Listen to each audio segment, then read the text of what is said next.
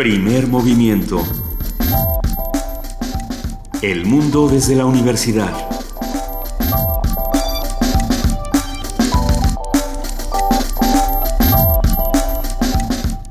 Muy buenos días, son las 7 de la mañana con 4 minutos de este 10 de junio, fecha emblemática. Hoy hace 45 años del halconazo Ahora hablaremos sobre ello. Estamos en Radio UNAM arrancando primer movimiento por el 800, no es cierto, por el 90, sí, sí, 860 de AM y 96.1 de FM. Ya me logran confundir, ya ves. Querida Luisa Iglesias. Querido Benito Taibo, muy buenos días.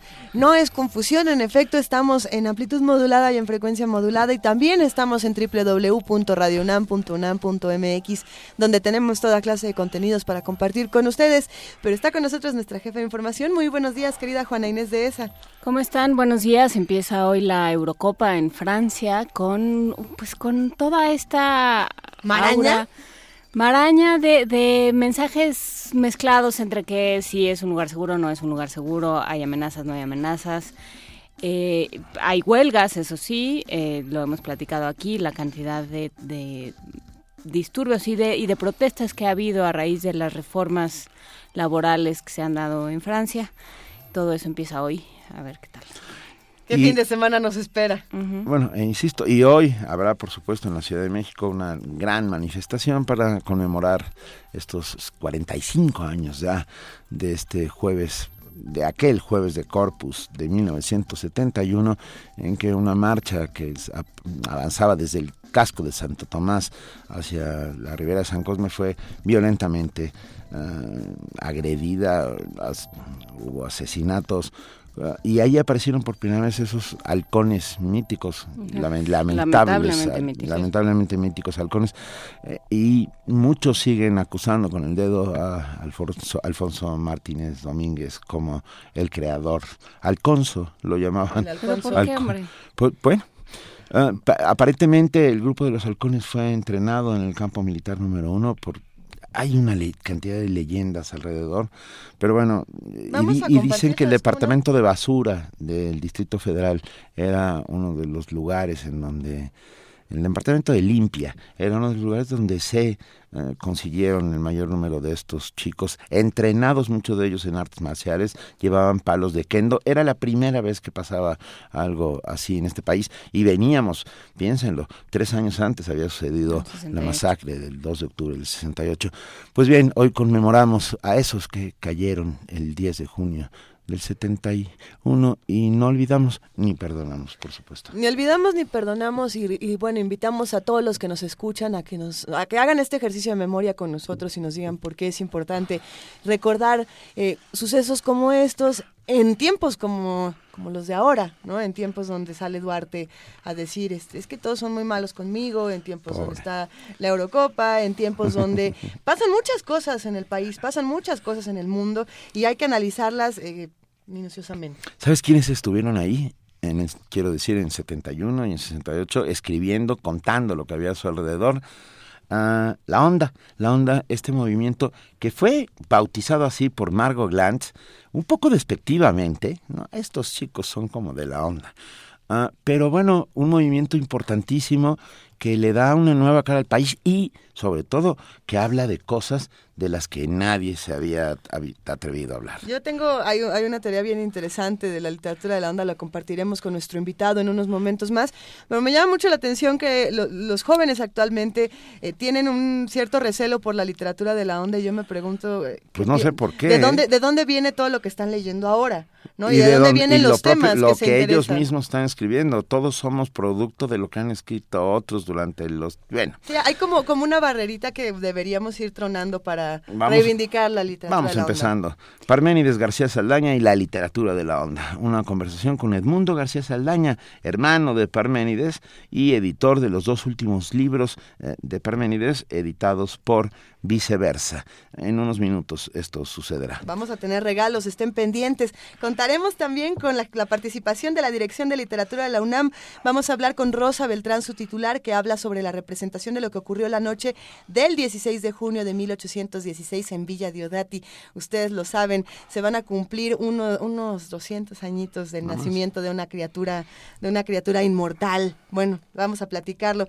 También va a hablar sobre la charla de cine y literatura alemanes Hannah Ardent que comenta Jesús Silva Herzog. Esto va a estar muy interesante.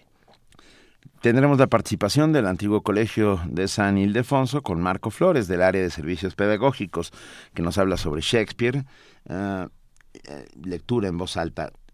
Lives, perdón, Shakespeare Lives, perdón, y lectura en voz alta, ambas actividades en el marco de la conmemoración de los 400 años del fallecimiento de Don William Shakespeare.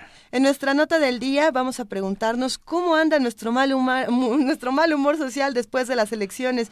Vamos a platicar con Lorenzo Meyer, profesor investigador universitario, cuyo interés se ha centrado en la historia política mexicana del siglo XX a la actualidad. Tendremos, como todos los viernes, la participación de la Filmoteca de la UNAM en voz de Guadalupe Ferrer, su directora, que habla sobre las historias contadas por el cine mexicano, las ganadoras del Ariel. Tenemos poesía necesaria y si no me equivoco, ¿a quién le toca? ¿Le toca a Benito Taibo? Le toca a Benito Taibo. ¿O le toca a eh, Eso se llama monton, echarme un montoncito. Es que me tocaba el viernes y, tuvimos, Houston tuvimos un problema, entonces no entré y entonces entró Luisa. Bueno, pues me toca a mí. no, bueno, yo, yo, yo tengo. Ah, no, no, pues si ya te tocaron las naranjas para mi consolación. Sí pues por eso me sorprendí. Pero podríamos leer algo de José Carlos Becerra. Puede que, que José Carlos Becerra, El otoño recorre las islas, que era uno de los participantes justamente de la literatura de la onda. Es buena idea. Venga. Tendremos en nuestra mesa del día los molotes ustedes dirán que es, gastronomía. Pues no. ¿Es, es, es física cuántica. No. Es un grupo un grupo, Ismael Chavarría bajista, Gustavo Calzada, jarana y voz, Fernanda Cabral en la voz, Eric Wizard en la guitarra y Samuel Araiza. Estarán los, todos ellos aquí en vivo en la cabina. Tendremos música. Y primer movimiento va a cerrar esta mañana con la participación del Museo Universitario del Chopo. Vamos a hablar con José Luis Paredes Pacho, su director. Ya lo extrañábamos a nuestro querido Pacho, que como siempre tendrá las mejores recomendaciones para nosotros. Así que los invitamos a que se queden con nosotros de 7 a 10 de la mañana y por lo pronto nos vamos a nuestra primera nota. Y que tiene que ver justamente con el halconazo. Hoy, 10 de junio, recordamos un episodio violento e injustificable en la historia de México contemporáneo. El llamado halconazo. Hace 45 años la intolerancia gubernamental trastocó el tejido social y las esperanzas de muchos jóvenes. Los detalles con nuestra compañera Cindy Pérez Ramírez.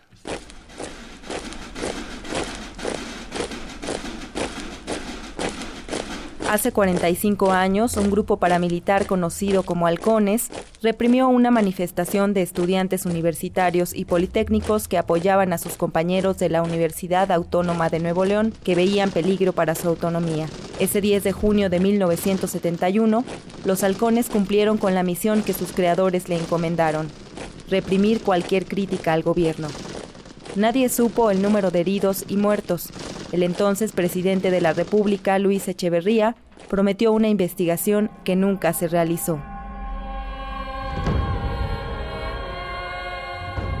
Falta mucho por saber de este episodio violento, y de acuerdo con la doctora Eugenia Alier Montaño del Instituto de Investigaciones Sociales de la UNAM, el ambiente político que hoy vive el país de algún modo está vinculado con este pasado reciente. En la medida en que no hemos aclarado y no se ha juzgado sobre todo todo lo ocurrido y toda esa violencia política del Estado, eh, también sigue habiendo impunidad y por eso vuelven a repetirse otro tipo de escenarios políticos violentos como los que estamos viviendo y ya no solo políticos. Ayotzinapa, que no está del todo claro si es solamente político o tiene que ver con el crimen organizado o es una mezcla de las dos cosas. Somos uno de los pocos países en América Latina que no ha tenido prácticamente ningún tipo de esclarecimiento histórico ni comisión de verdad y que tampoco ha tenido juicios que lleven a sentencias condenatorias. La investigadora señaló que el Estado es responsable de los hechos aunque los gobiernos hayan cambiado, y en este sentido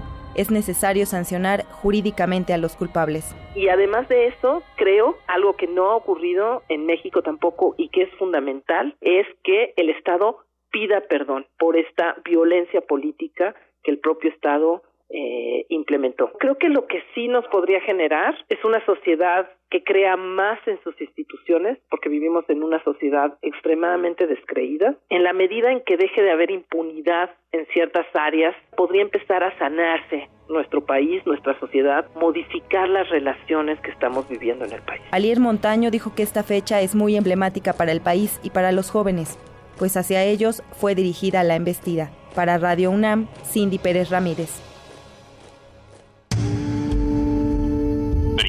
Movimiento. Donde la raza habla.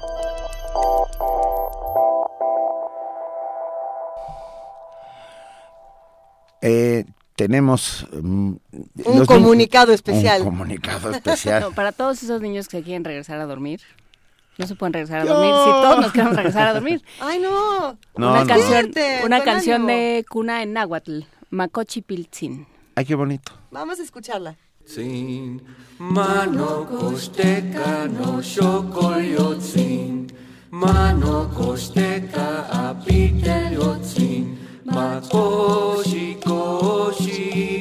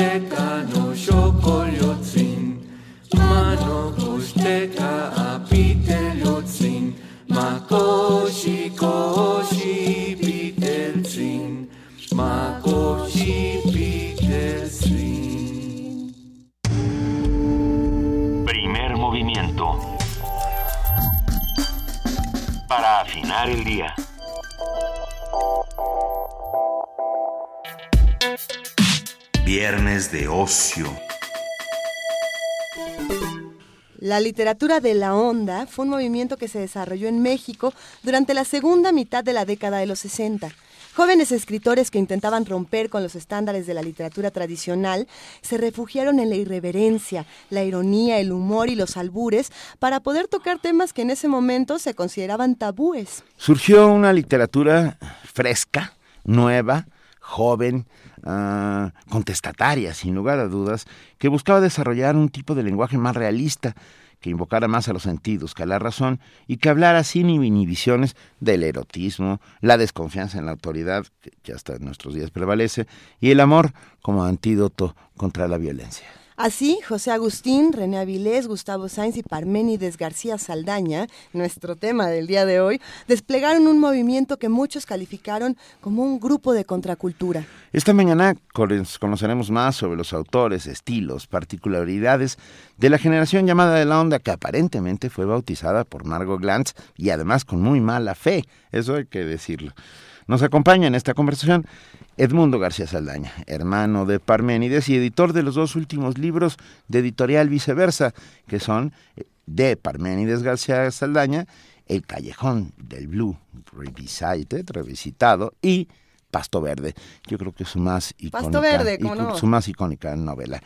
Bienvenido, Edmundo. Gracias por estar con nosotros. Benito, Juana, Luis, eh, Luisa, mucho gusto. Gracias. Bienvenidos también a al esta mundo de onda, Parménides. exacto, Eso. y de estos libros y a interesarse y sobre todo enfocarlo para las nuevas generaciones, ¿no? Eh, Eso a mí me parece, Edmundo, Ujú. muy importante. Antes de que entráramos eh, en esta conversación, comentábamos al principio del programa este, este cierto recelo de, los jóvenes jóvenes que actualmente escriben o son lectores y que de pronto dicen, no, este, a ver, esto de la onda no coincide con mis intereses, quizás sin haberlo leído, porque si lo leyeran se darían cuenta de que la literatura de la onda está hablando de lo que ellos hablan muchos años atrás y con muchas herramientas que, que todos hemos retomado para nuestros propios procesos creativos. A mí me parece uno de los movimientos más importantes para lo que se hace en la literatura actual, pero me gustaría escuchar tu opinión. Eh, sí, no, Antes de que me definitivamente. no, no, no, ya te apasionaste y ya me apasionaste. y Benito, igual estamos.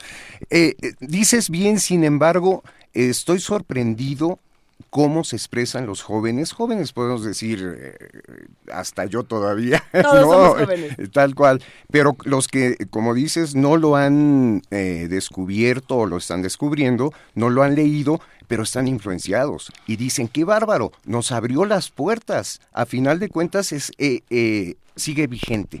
Y esa es la cosa. Yo he hecho un trabajo mediocre, mediano, digamos, en cuanto a la difusión. Es un ma- eh, mandato que me dejó mi padre, los derechos y todo, y dice, tú estabas cerca de él, tú eres esto, el otro, el otro, tú encárgate que, que se muevan estos libros.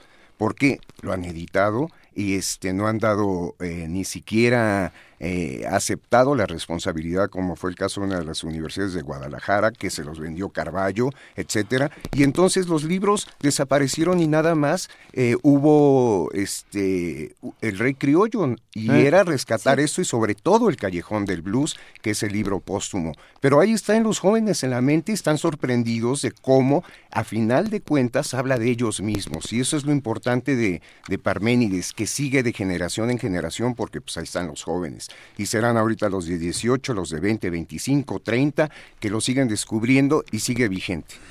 A ver, deja, vamos, vamos a hacer un- una suerte de viaje en esta máquina del tiempo. Préstame tu nave, tu máquina del tiempo, como decía Rodrigo González. vamos a subirnos en ella y vamos a pensar en los años, en principio de los años 70. Ah, Ya nos fuimos hasta los 70. Ok, sí, sí, sí. sí, sí, finales de los 60, principios de los 70, Bien. que es cuando la onda ah, surge, se desarrolla y florece, por llamarlo de alguna manera. Estos, un grupo de, jo- de jovencitos comienza a escribir, cada quien por su lado, porque tampoco es cierto que la onda fuera como una tertulia de viejitos que se reunieran a echar chela en un sitio determinado. O sea, sí se conocían, pero cada uno estaba haciendo sus esfuerzos por su lado. Pienso en José Agustín, en René Avilés, en, Ujú. en- en Parménides, por supuesto, en José Carlos García Becerra, que a pesar de no estar en la onda, lo era porque era el tiempo y el espacio y el momento que les tocó vivir.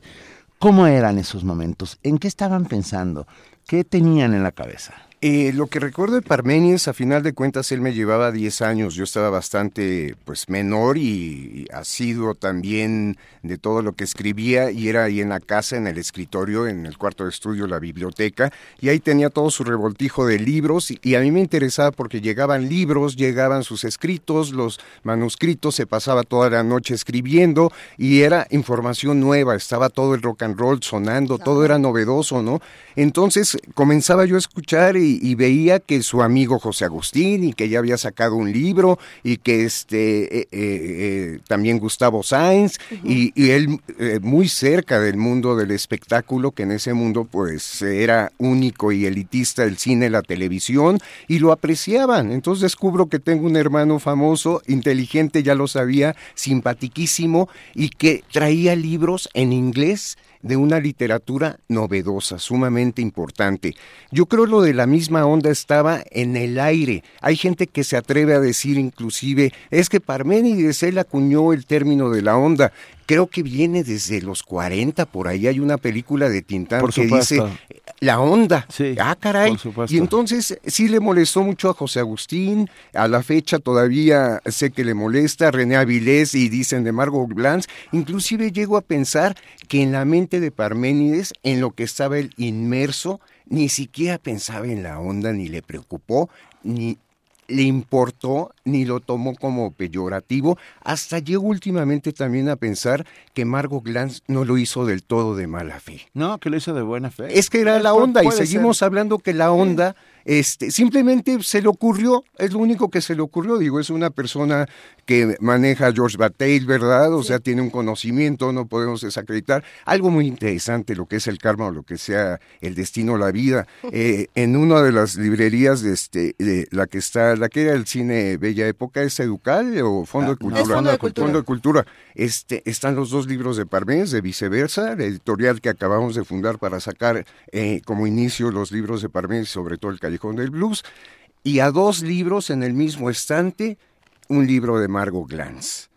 O sea, Se acompañarán por siempre. no sé, de alguna manera. Entonces me hizo pensar que lo mencionó porque todos hablábamos, todo era la onda, todo era la onda. La gente de la televisión, estás en la onda, el, el cine muy burdo, hacían el cine de la onda, entonces podemos decir que todo era la onda. Y sigue, seguimos hablando con este lenguaje. Qué buena onda, qué buena onda. Y la literatura de la onda, ¿cuándo terminó? José Agustín siguió escribiendo. Sí, por supuesto. Y, y obviamente no sigue siendo la literatura de la onda. Lo- Entonces yo creo que es relativo, ¿no? Sí, lo, lo que es cierto es que inauguran un género. Sí. Y, y esto qué quiere decir? Veníamos de el México de la modernidad instaurada, del nacionalismo, ah, de, de- del, de los cachorros de la revolución, del alemanismo que, está, Sí. que había hecho el país una suerte de, de mentira piadosa. Y del mundo rural. Y, y- y, por supuesto, y de la literatura, de la literatura de la revolución, de la literatura indigenista, por otro lado, y aparece un grupo de greñudos, y permíteme decirlo Sí, así porque lo estoy sí, diciendo sí. con toda buena con fe. no, sí, sí, sí. Un grupo de greñudos Yo que- porque soy pelón. No, yo también, querido, pero entonces... Bueno, yo vengo representando a los greñudos, no se preocupen. Pero entonces lo eran. ¿Y qué, qué es lo primero que hacen? Reivindicar a la ciudad. Ah, Exacto. esto quiere decir descubrir que la ciudad es un terreno fértil para la literatura y para la novela. Y Sin si embargo, es una continuación. Perdón, sí, No, adelante. es que Luisa. me hace pensar muchísimo también en, por ejemplo, Maplesarse.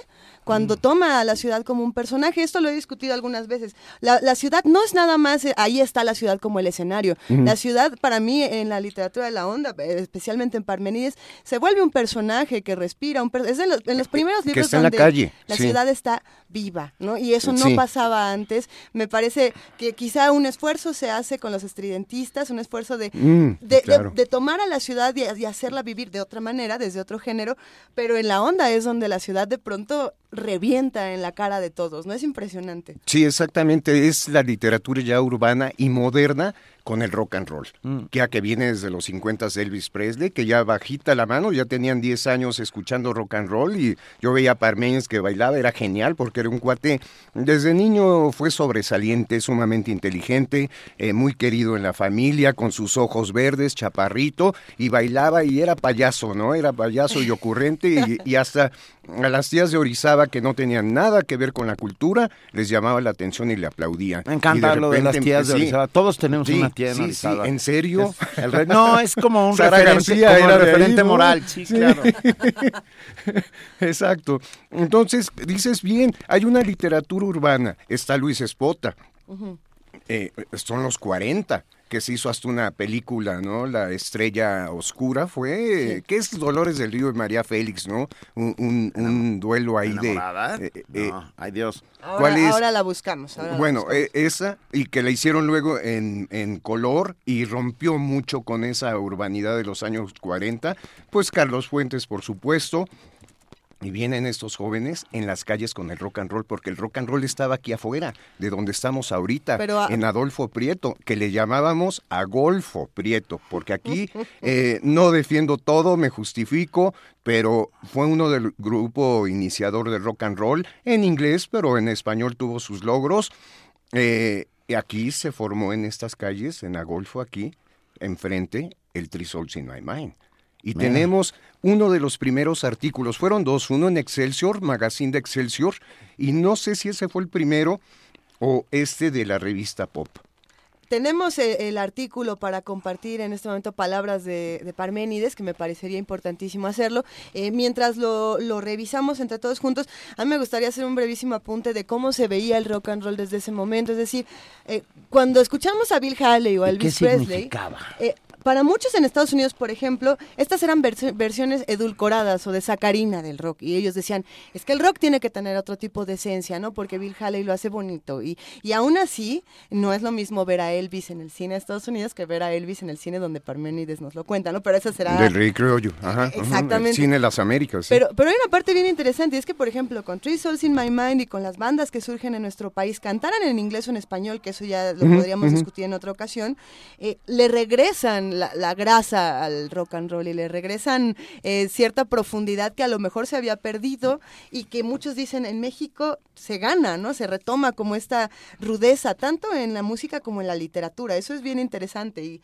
y Parmenides lo retrata muy bien. Dices bien, a final de cuentas el rock and roll fue atacado en los mismos Estados Unidos.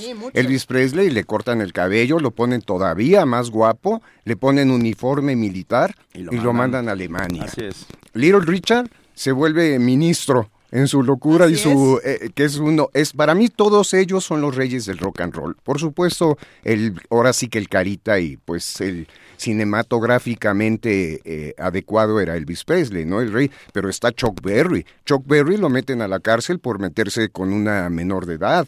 Jerry Lewis también. Roy Orbison por supuesto. Elvis decía que Roy Orbison era la mejor voz del rock. Sí, sí, sí, volvamos, volvamos, volvamos, a ver, volvamos para descubrir qué estaba pasando. En México teníamos gobiernos autoritarios que estaban cada vez convirtiéndose en más autoritarios. Gustavo Díaz Ordaz era el mejor ejemplo de Y hoy estamos en el 10 de junio, digo, el 70 Echeverría, pero justamente. justamente hablando de la onda del rock and roll y todo esto, éramos reprimidos. Le decía, ayer era uno de los cuates de los chavos en otra radiodifusora, este, nos agarraban, a mí no, pero los que sí se volvieron más hipitecas, el cabello largo, la manera de vestir, la judicial los levantaba en insurgentes y los rapaban. Eh. Y así me hizo cara de humillaban. Eh, sí, no, no, sí, fuimos perseguidos, reprimidos dentro de las familias y afuera, en la calle. ¿Qué fueron descubriendo y qué fueron eh, poniendo en sus textos. Fueron descubriendo que el rock era una manera de transgresión, que las drogas, bueno, hay Aldous Huxley con, con, eh, la percepción, ¿cómo se llama? Las puertas de, las puertas de la percepción. Y por otro lado, en plena guerra de Vietnam, eh, los derechos mm, civiles en Estados Unidos y estos estos jóvenes, Malcolm X, entre ellos las panteras negras, descubren que tienen un arma poderosísima que se llama pluma y con esa arma poderosísima empiezan a contar desde dentro de sí ah, lo, que, lo que está sucediendo alrededor sin tabúes, mezclando palabras en inglés y en español, que eso le bueno, eso le sacaba ronchas a las academias y a todos los, bueno, les ponía... Y, en pasto verde, la puntuación, la, eh, el cambio de la ortografía, no precisamente la ortografía, pero sí en la redacción, ¿no? La puntuación y demás, el juntar las palabras. Tenemos este artículo que nos trae amablemente Edmundo, que es un texto de Parménides hablando sobre el inicio de un grupito de, y además se ven todos tienen barritos, este se ve, no, es increíble y están ahí. Alex Lora, las van a ver, las van a ver, vamos a hacer algo con ese material. Bueno, Parmenides habla sobre la creación de Tree Souls on My Mind, que se convirtió en el Tree y que ustedes saben qué es. Pero es muy importante ¿En qué año habrá sido publicado esto? Eso es 68. Es cuando empieza, si no me equivoco, el Tree Souls in My Mind, aquí en el CUM, de hecho, en un festival o concurso de grupos.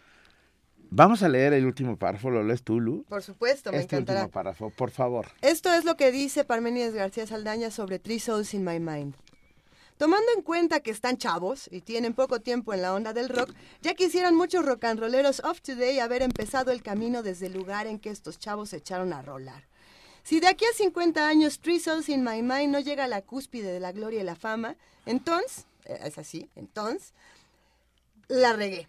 Por lo pronto, el tiempo está de mi lado. Chao, goodbye, see you later, alligators. Ahora sí desaparezco a la una, a las dos, a las tres. Ahí quedó.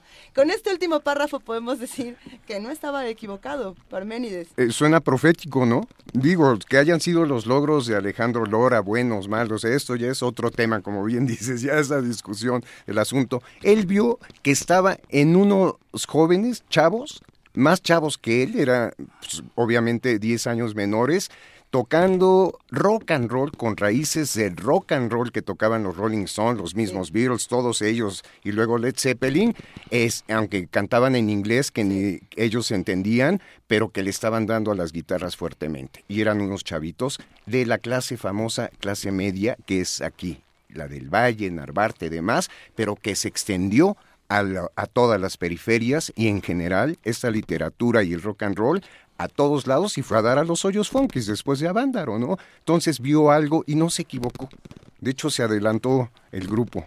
Pero, pero entonces, pensando en los tiempos de Souls in My Mind, en los tiempos de Peace and Love y de todas Javier bandas, Batis, eh, que era el brujo, ¿no? Pensemos un momento en lo que pasaba en Avándaro y en cómo el periodismo cambia en ese momento y cómo la labor de Parménides como periodista también es importante para lo que ocurre en el tipo de crónica, en el tipo de Exacto. ensayo periodístico. Lo que acabas de leer es eso, esa es parte de la importancia. Una cosa es la literatura que a final de cuentas no hizo más de cinco libros, que es lo que está eh, tenemos, ¿no? Con el Callejón del Blues, pero está toda la labor periodística que ya no es ni siquiera fue ya idea mía, sino está escrito, la gente lo pide, de que hay todo un material periodístico, por eso esta revista Pop, que era la famosa, de compilar, recuperar todo eso y presentarlo porque es otro tipo de escritura, es más dinámica, es otro Parménides, no es la literatura precisamente, son los reportajes y llamaba mucho la atención. Era como el momento de escribir el momento preciso que estaba sucediendo en esa semana, además era del Excelsior, cuando Excelsior estaba pues en la cúspide, no era la base.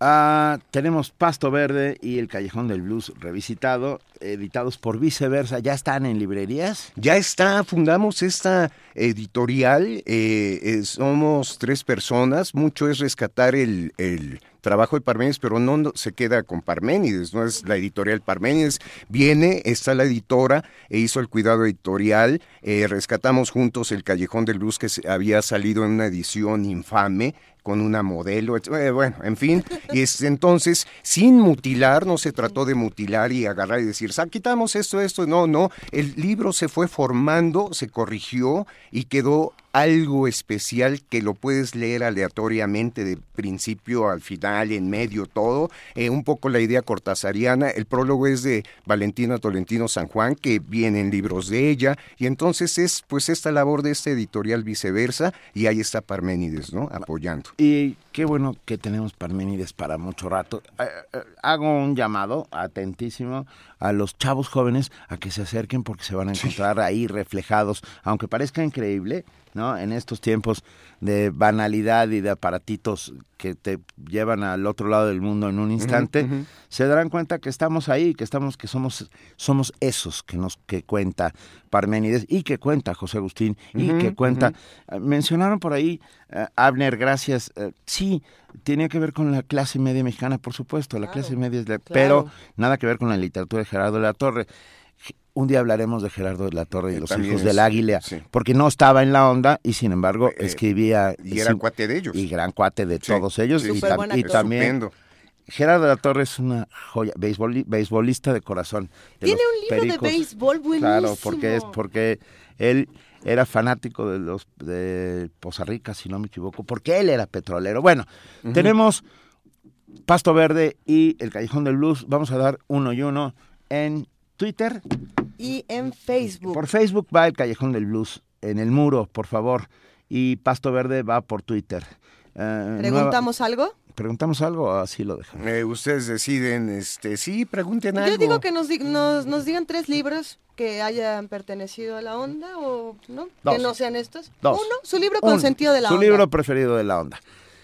Y agradecemos inmensamente a Edmundo García Saldaña, a viceversa, por venir a traernos de nuevo, por ponérnoslo enfrente, para decirnos que está, que existe y que no ha muerto en lo absoluto, que esta literatura... Ha trascendido. Así, así es. 33 años de que murió y ahí está, y solo vivió 38 años. Sí, Esa iba a ser una de las preguntas. Penosamente, imagínense como hermano eh, familiar y un cuate tan brillante, como les decía, desde niño, y que a los 38 años se muera. Pero tenemos los libros para eternizar a nuestros más queridos Y- amigos, a nuestros más queridos autores. Quedó joven, ¿no? En la imagen es lo curioso Claro. con este tipo de Sí, gente. lo sigue siendo. Dicen que los eh, afortunados o talentosos mueren jóvenes. eh, alguien lo escribió, no sé si es cierto, pero Ja- James, hay que Dean- vivir James la Dean vida. decía que había que dejar un cadáver joven. Edmundo, muchas gracias por Gracias estar con nosotros. Gracias Benito, a viceversa, Luisa, gracias Juan. a Parménides, gracias a la onda. Ah, nos veremos muy pronto. Y ¿Cómo por lo pronto, para entrar en ambiente, Para entrar en ambiente te queremos dedicar, Edmundo, Ah, el chavo de onda de Three Souls in My Mind. Gracias. Es buena. A ustedes, gracias, Hasta luego. público.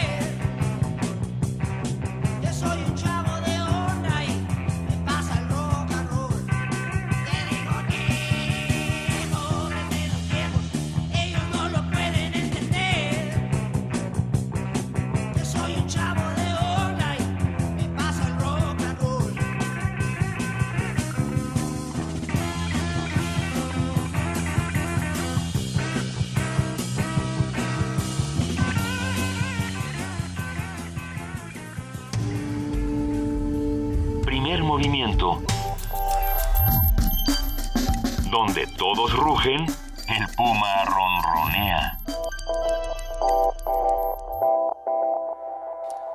son las 7 de la mañana con 40 minutos y ya tenemos en la línea a nuestra queridísima doctora Rosa Beltrán, titular de la Dirección de Literatura, que hoy viene a Y chava de recordarnos... onda. ¿eh? Y chava de onda. Y, y que, está, que está en la onda sin lugar a dudas. Hola Rosa, ¿cómo estás? Y que le guste el rock and roll. ¿Cómo Claro. está? Que le pase el rock and roll. ¿Cómo estás?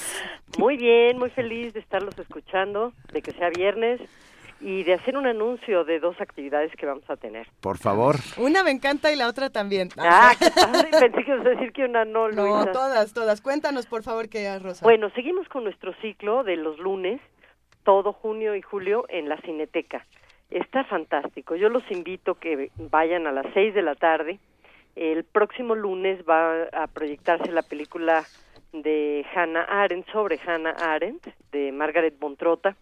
Es eh, pues esta película tan interesante que habla de una filósofa política alemana de origen judío eh, que estuvo en la cárcel, ella, por cierto, en 33, y tuvo que exiliarse hacia 37 y luego vivió una situación extraña porque fue apátrida casi toda su vida hasta que en Estados Unidos adquiere ya por fin un territorio al que pertenece.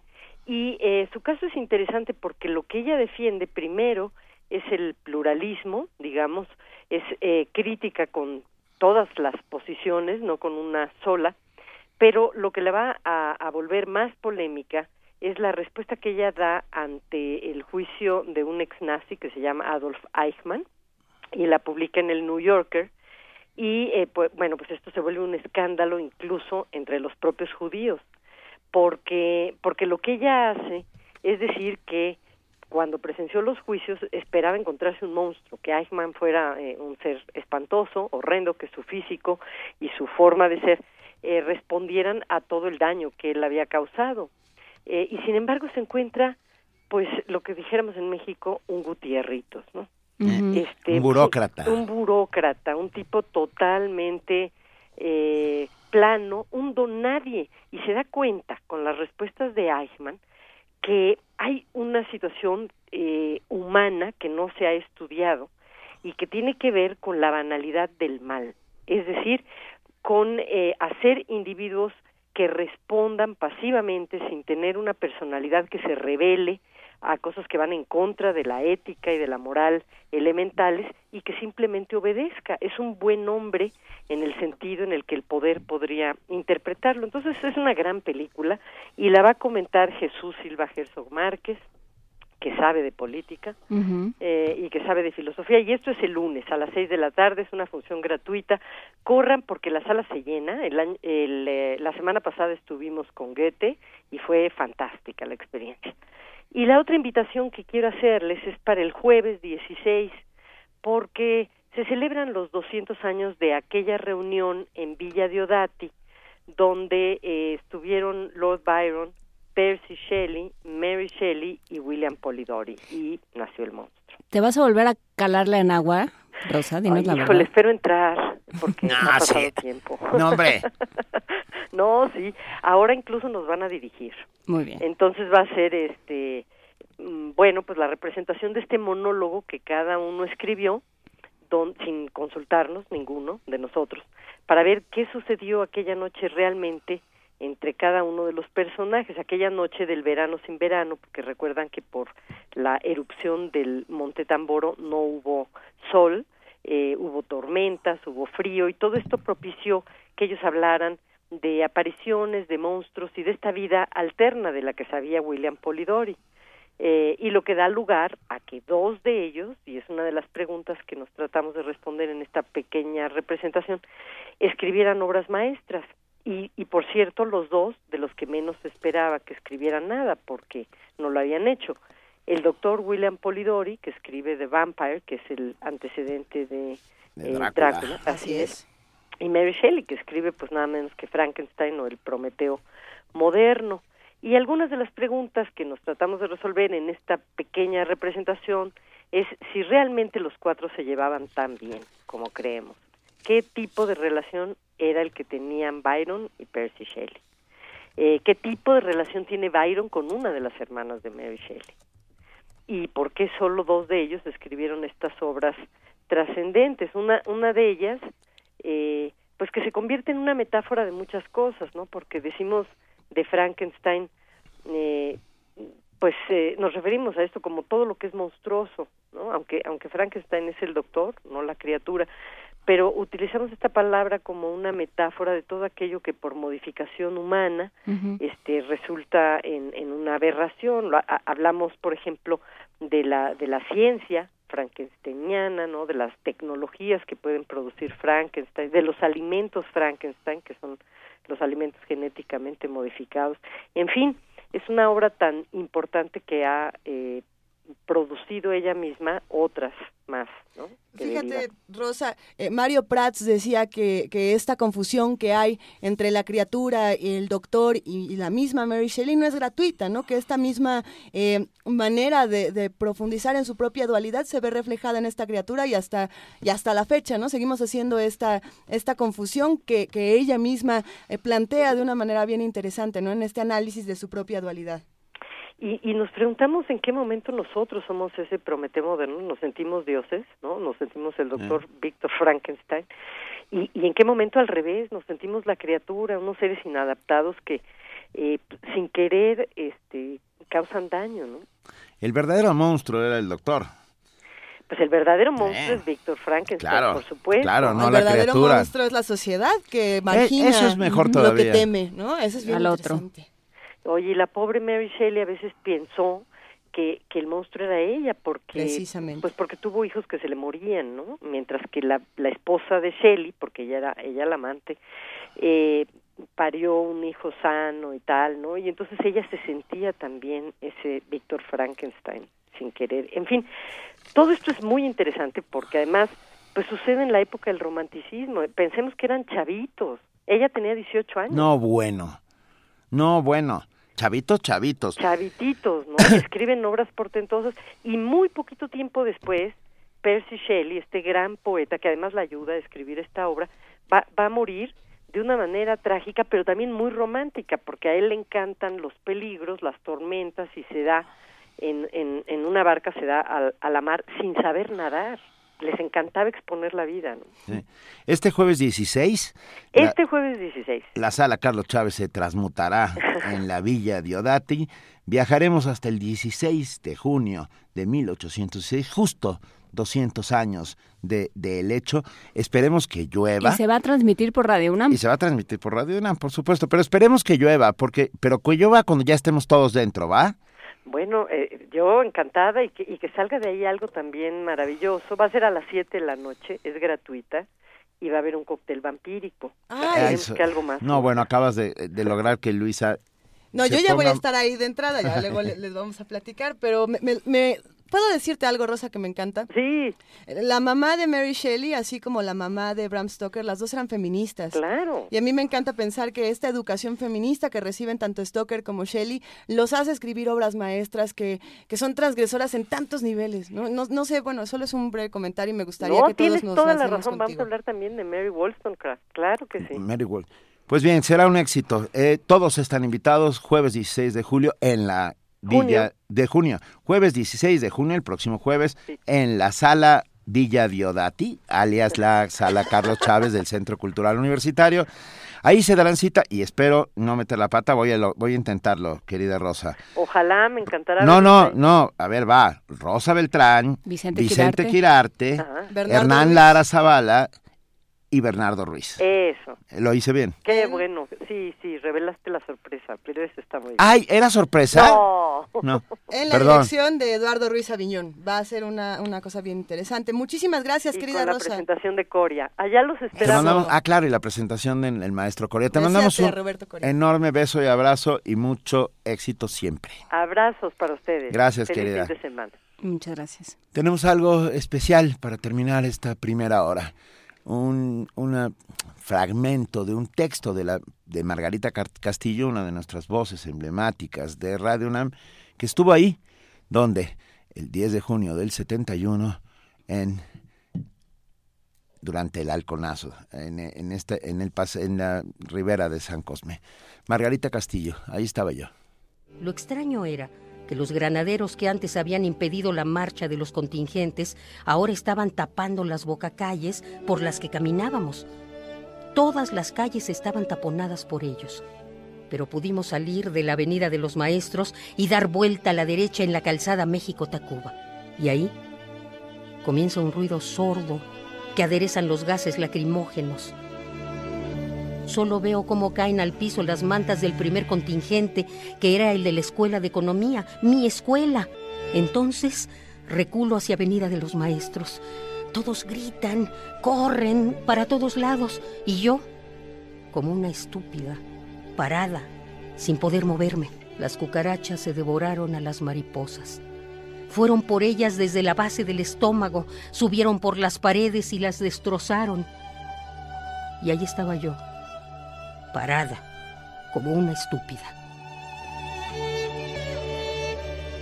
Estoy aquí contándoles esta batalla entre mariposas y cucarachas porque un amigo llamado Jaime, después de dudarlo, volvió por mí y jalándome me sacó de ese monstruoso ruidero y me escondió en una imprenta cercana que nos abrió la puerta cuando nosotros y muchos otros pedían ayuda. Gracias a ellos, los héroes anónimos. Desde entonces trato de no solo estar parada, pasmada, porque una mariposa que supongo yo quedó viva en mi estómago me recuerda que tenemos derecho, que la calle es nuestra y que por el bien de todos los que vienen tenemos que ganar esta batalla entre cucarachas y mariposas. Y ahí estaba yo, parada. Pero ahora trato de hacer todo lo que mis fuerzas me permitan hacer.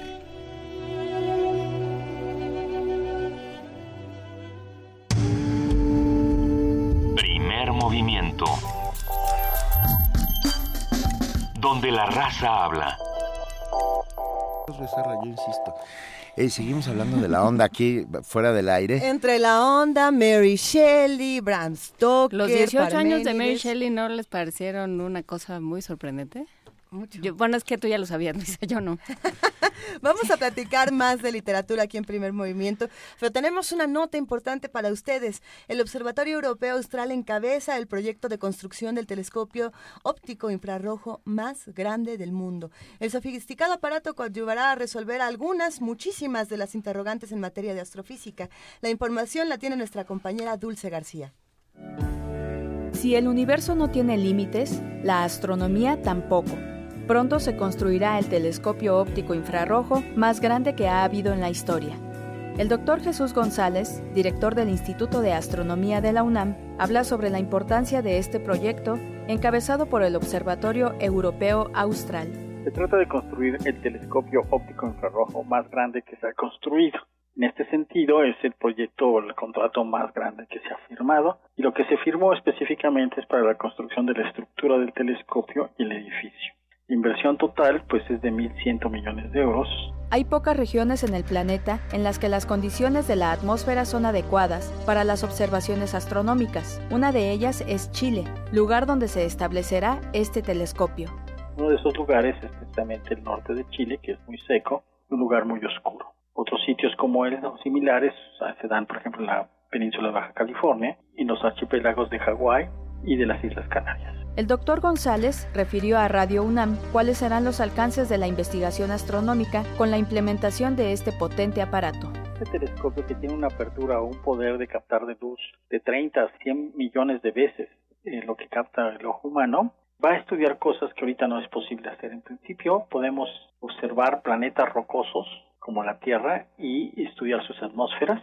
Un poquito más lejos podemos detectar las primeras galaxias y las primeras estrellas del universo y estudiar también la manera en que se está acelerando el universo en su expansión para estudiar la naturaleza de la eh, energía que lo compone. El telescopio europeo extremadamente grande, como se llama, ayudará a resolver las principales preguntas de la astrofísica. Para Radio UNAM, Dulce García.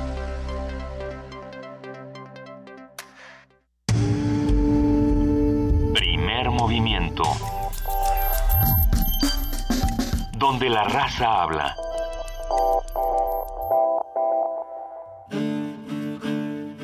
Sumérgete en la música del planeta. Encuentra las perlas acústicas en el Mapamundi. Salpicadas desde Radio Nacional de España, Mundofonías. Una producción de Juan Antonio Vázquez y Araceli Zigane, creada para divulgar los ritmos del mundo. Sábados 6 de la tarde, por el 96.1 de FM. Radio UNAM. Este año Radio UNAM soplará 79 velitas. Y primer movimiento lo celebra. Acompáñanos en la transmisión de aniversario en vivo desde la sala Julián Carrillo. Únete al festejo este martes 14 de junio de 7 a 10 de la mañana. Entrada libre. Radio UNAM, 79 años.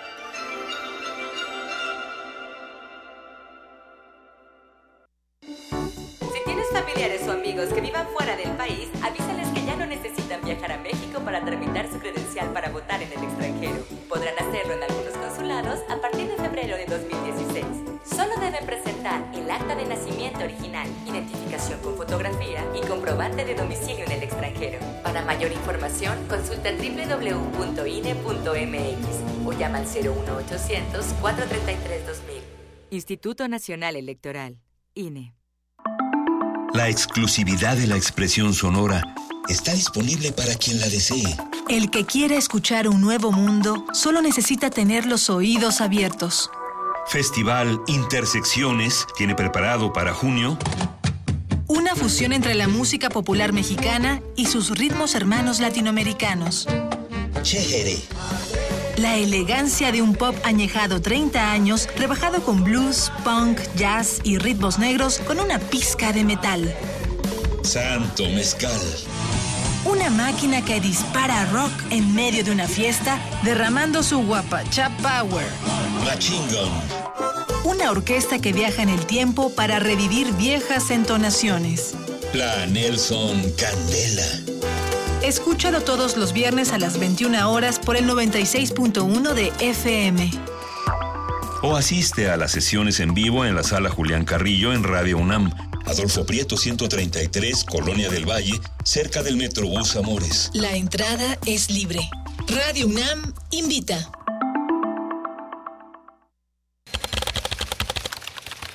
Corte informativo. La UNAM.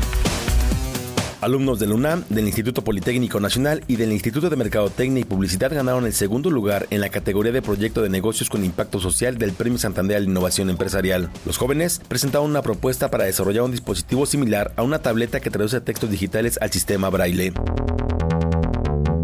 Nacional.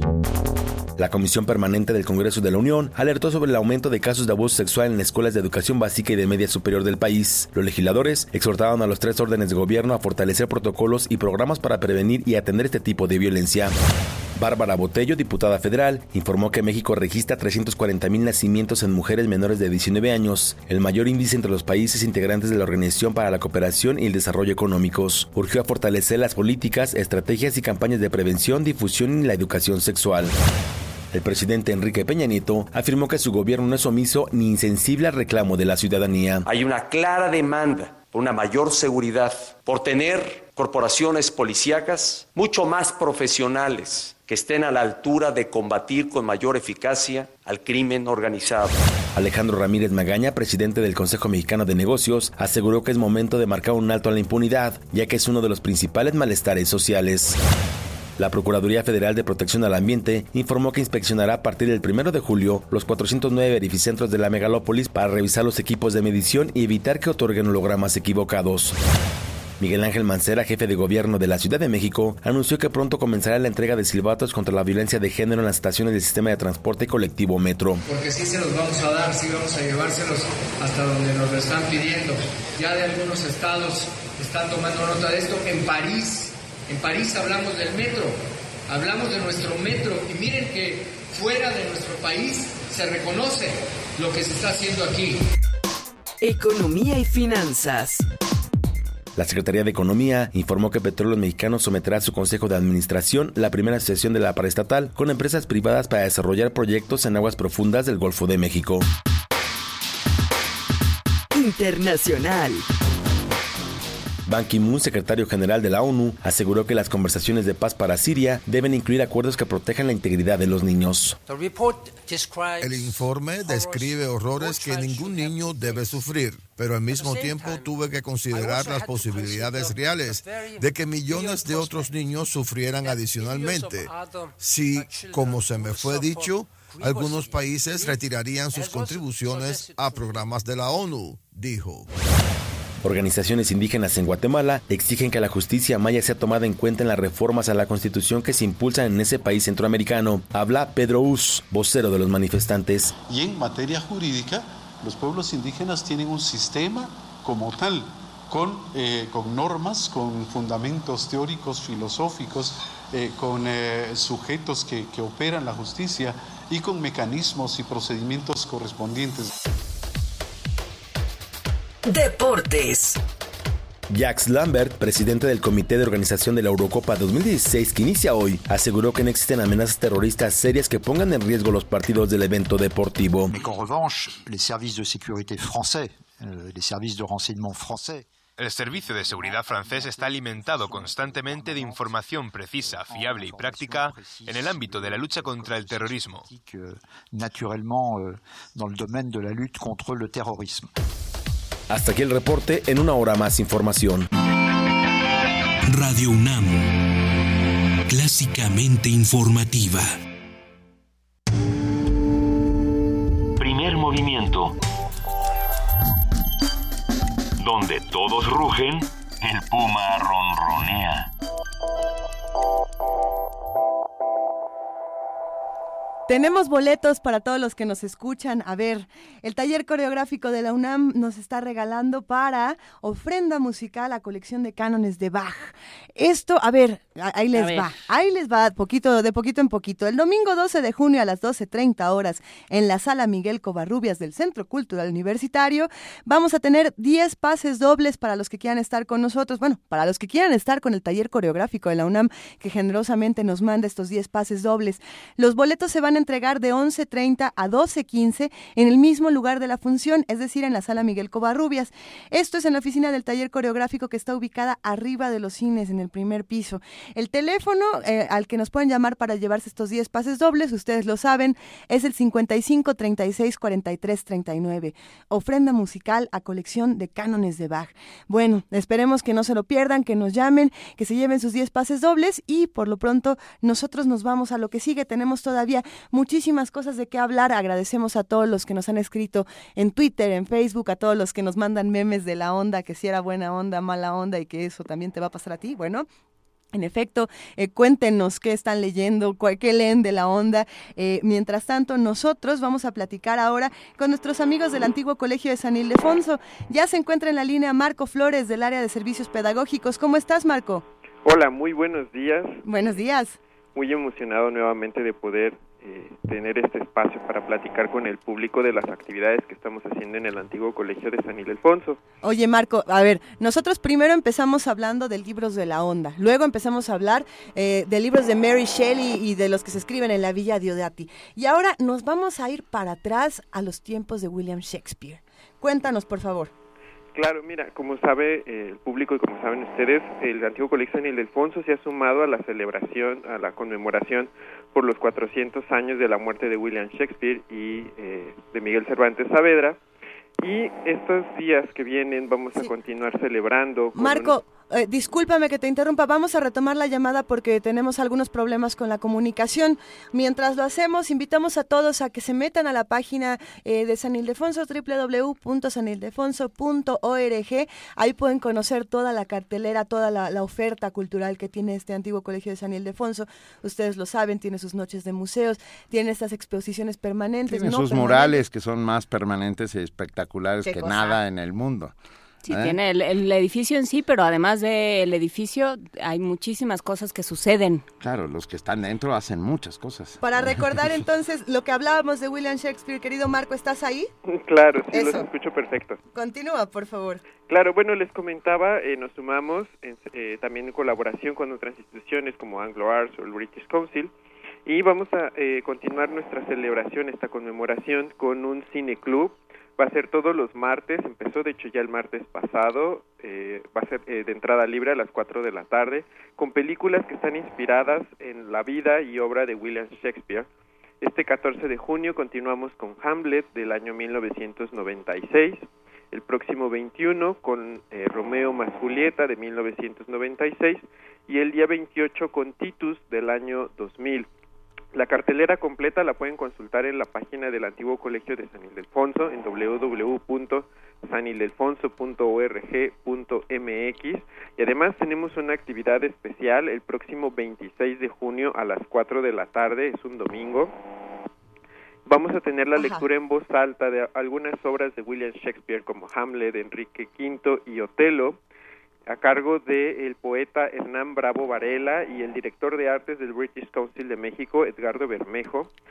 Es una selección muy especial eh, donde Edgardo eh, nos va a narrar un poco la situación de todo lo que acontece en torno a los personajes principales y eh, Hernán dará énfasis y lectura a diferentes fragmentos de estas obras y también vamos a poder escuchar un poco de poesía en torno en torno a Shakespeare. Sin duda es una oportunidad para que la gente eh, se pueda acercar más a la obra de este importante escritor y sobre todo hacerlo de una manera muy lúdica y muy divertida como proponemos siempre en el antiguo Colegio San Ildefonso. nos gusta, querido Marco Flores, y nos sumamos a esta celebración de William Shakespeare. Los acompañaremos y los invitamos a todos a que consulten las actividades de San Ildefonso en la página que diste. La volvemos a repetir, www.sanildefonso.org.mx. Claro, y bienvenidos, ya saben, al antiguo colegio San Ildefonso. Los esperamos consulten la cartelera en la página, síganos en redes sociales, constantemente estamos subiendo la información eh, y vamos a estar subiendo toda la cartelera semana con semana. Síganos en Facebook, en Twitter, eh, en Instagram para que estén al pendiente de todas nuestras actividades y será un gusto verlos en el antiguo Colegio San Ildefonso. Recuerden que estamos en Justo Sierra número 16, ahí en el centro histórico. Marco, pues muchísimas gracias. Arroba San Ildefonso MX es el Twitter. Te mandamos un gran abrazo. Un abrazo a todos ustedes también. Muchas gracias por el espacio. Buen gracias.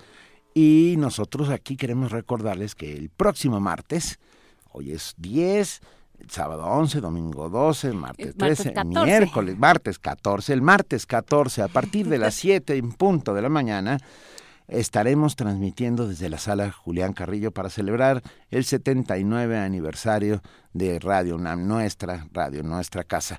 Están ustedes invitados, vengan. Por favor, están ustedes convocados. Convocados, sí. Por favor, están invitados, pero les rogaríamos que vinieran. Ándenle, vengan. Porque queremos verle las caras, queremos saber cómo son, queremos, queremos pensar que, que, que en este reflejo de sus ojos podremos encontrarnos, queremos abrazarlos, queremos, queremos de verdad hacer comunidad en, en vivo, en persona. Vengan, estamos de 7 a 10 de la mañana eh, la entrada será libre, el cupo es limitado, limitado por la sala, pues. Pero, pero sí caben. Pero si caben, pueden participar en nuestra poesía necesaria. Si quieren ser parte de la poesía necesaria, vengan con su poema o aquí les prestamos uno. Y ah, eh, va, ¿Habrá regalo? Va a haber, va a haber, algún una regalo. playera. Bueno, sí, ya, es que ya no, ya, en redes. Ya, pero ya podemos decir, sí, pues lo decimos, sí, lo decimos. Vamos, vamos a rifar entre todos los asistentes. A Frida Saldívar. No. La playera. ¿No sabes cómo volteó a verte? Frida dijo, pero no, la playera. Es que es la que está en redes, no, es la playera que trae puesta Frida Tenemos una playera de los Pumas firmada por todos los Pumas que vamos a rifar. Vamos a tener libros, eh, vamos a tener eh, música de verdad, acompáñenos, vamos a celebrar juntos 79 años de esta emisora que ha marcado de muchas maneras a la historia de nuestra ciudad. Primer movimiento. La vida en otro sentido.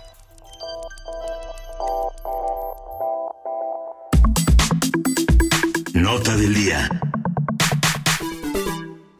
Aunque la participación ciudadana en las pasadas elecciones para la Asamblea Constituyente fue significativa, de 28%, también fue evidente un enorme escepticismo, una enorme desconfianza en los procesos político-electorales y un descrédito de los partidos, instituciones políticas y hasta de las autoridades electorales. Esto lo declaró Carlos González Martínez, consejero del Instituto Electoral del Distrito Federal. El abstencionismo también fue un indicador significativo del mal humor social, esta bonita frase acuñada hace muy poco tiempo y que le ha dado la vuelta ya llegó para quedarse. a la República, exactamente.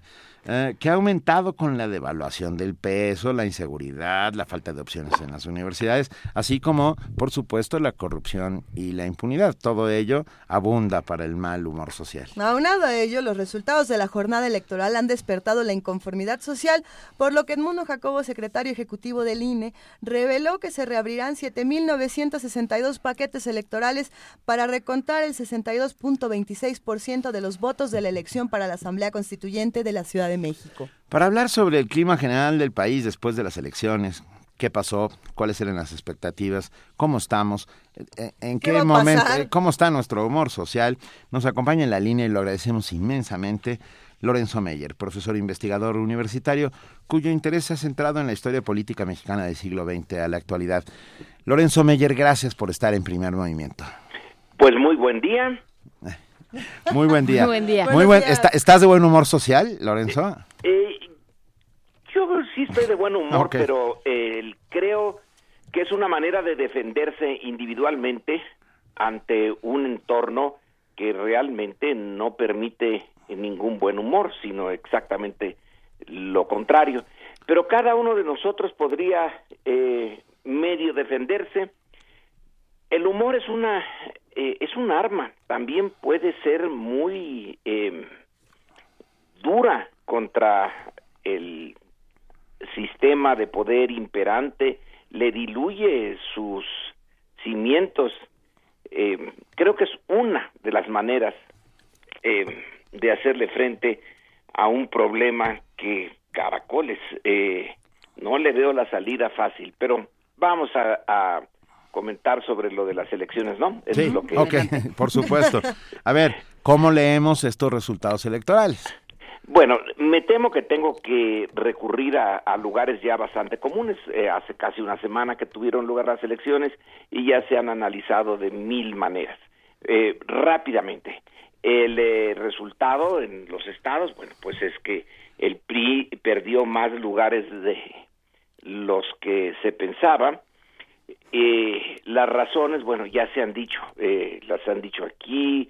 el, es una una reacción ante el eh, o por el malestar eh, ante una política general que no eh, no le da resultados al grueso de los de los ciudadanos pero vamos a, a, otros puntos un, un poquito más más finos en primer lugar no se esperaba el eh, golpe al eh, PRI de esa manera. ¿Por qué? Por las encuestas. ¿Qué es lo que pasó con las encuestas? ¿Por qué no eh, fueron capaces de hacer una predicción adecuada? Ayer, creo que sí, ayer un académico de Veracruz en, en el Reforma hace una reflexión que por lo menos debemos de tener en cuenta. Dice, mm, palabras más, palabras menos, que qué bueno que el ciudadano cuando se enfrentó con el encuestador lo engañó, porque eso eh, permitió, al menos en el caso de Veracruz, y esto es interesante, dice Olvera, eh, no poner tan en guardia al eh, gobierno de Duarte y al gobierno federal.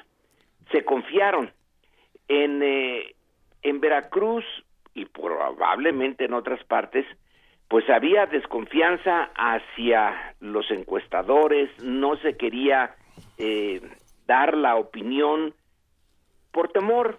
Hay un ambiente de temor y bueno, en, Veracruz no, no me extraña y en otras partes posiblemente también. Eh, sí, y aquí cito de nueva cuenta a Olvera, si hubieran sabido exactamente cuál era el estado de ánimo de los veracruzanos, hubieran, eh, desde el gobierno federal y el gobierno de Veracruz, hubieran usado aún más recursos en contra de sus eh, adversarios no advirtieron, por ejemplo, que Morena eh, podía realmente eh, darles un, un, buen susto. Por eso no usaron eh, muchos eh, recursos contra Morena, los usaron contra eh, Yunes, bueno, contra Miguel Ángel Yunes. Y eso eh, hizo que Morena pasara relativamente desapercibida hasta que les dio la sorpresa. La tesis en este caso finalmente es que el PRI perdió muchísimo en Veracruz, pero la compra de voto, la maquinaria, hizo que la derrota fuera menor, pero que en realidad si se hiciera ahora una encuesta post-electoral y se hiciera bien, eh, es una suposición nada más teórica, se encontraría con que el apoyo al PRI no corresponde al que eh, eh, se ve en los resultados electorales, sino que es muchísimo menor. Es una hipótesis, pero que la debacle fue de mucho fondo y no llegó hasta ese fondo en las eh, cifras electorales porque se gastaron millones y millones en la compra y coacción, pero sobre todo en la compra del voto. Es interesante esa hipótesis, las cosas le salieron peor al PRI, pero no se reflejan porque interviene el dinero de esta manera. Bueno, ahí hay un, un, punto interesante.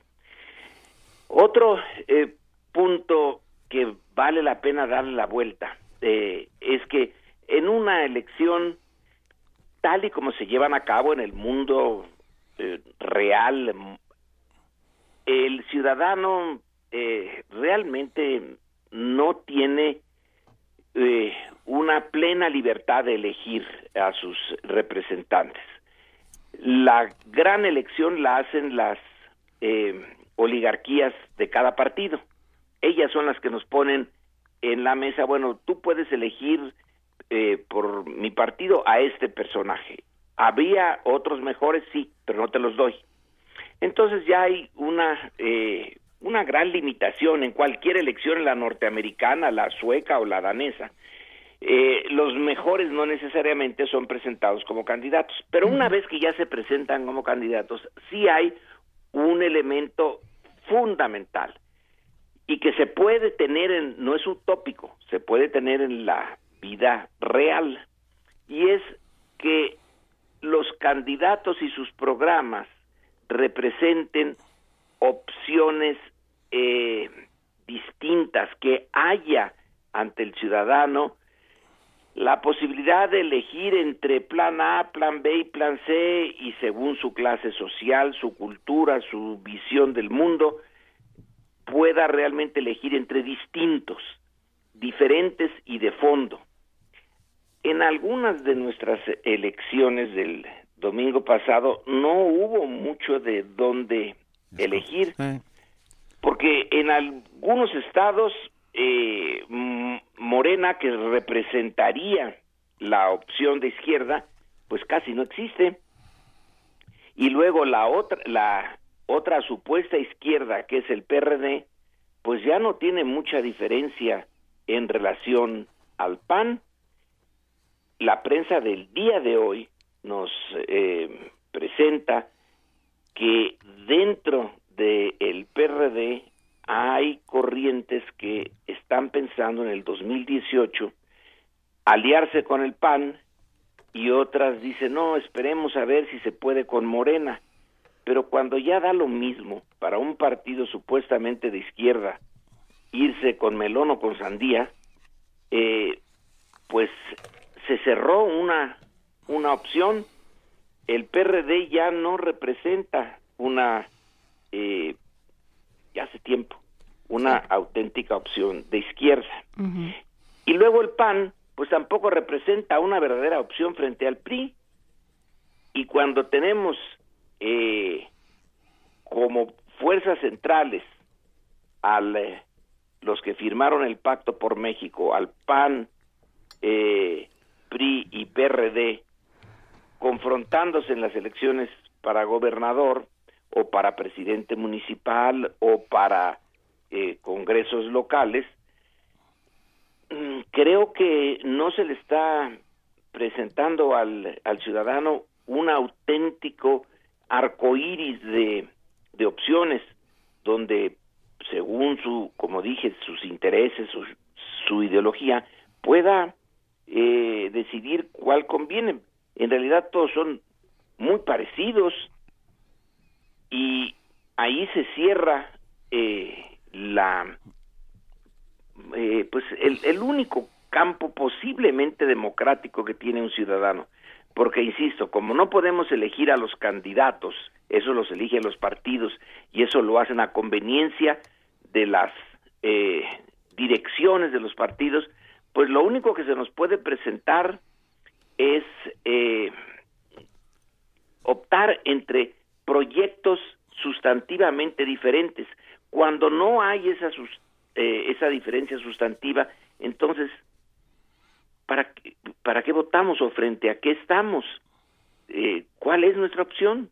Pues es mínima y ahí, eh, independientemente ya del fraude electoral y de la compra de votos y todo, se empobrece mucho esa naturaleza de nuestra supuesta democracia.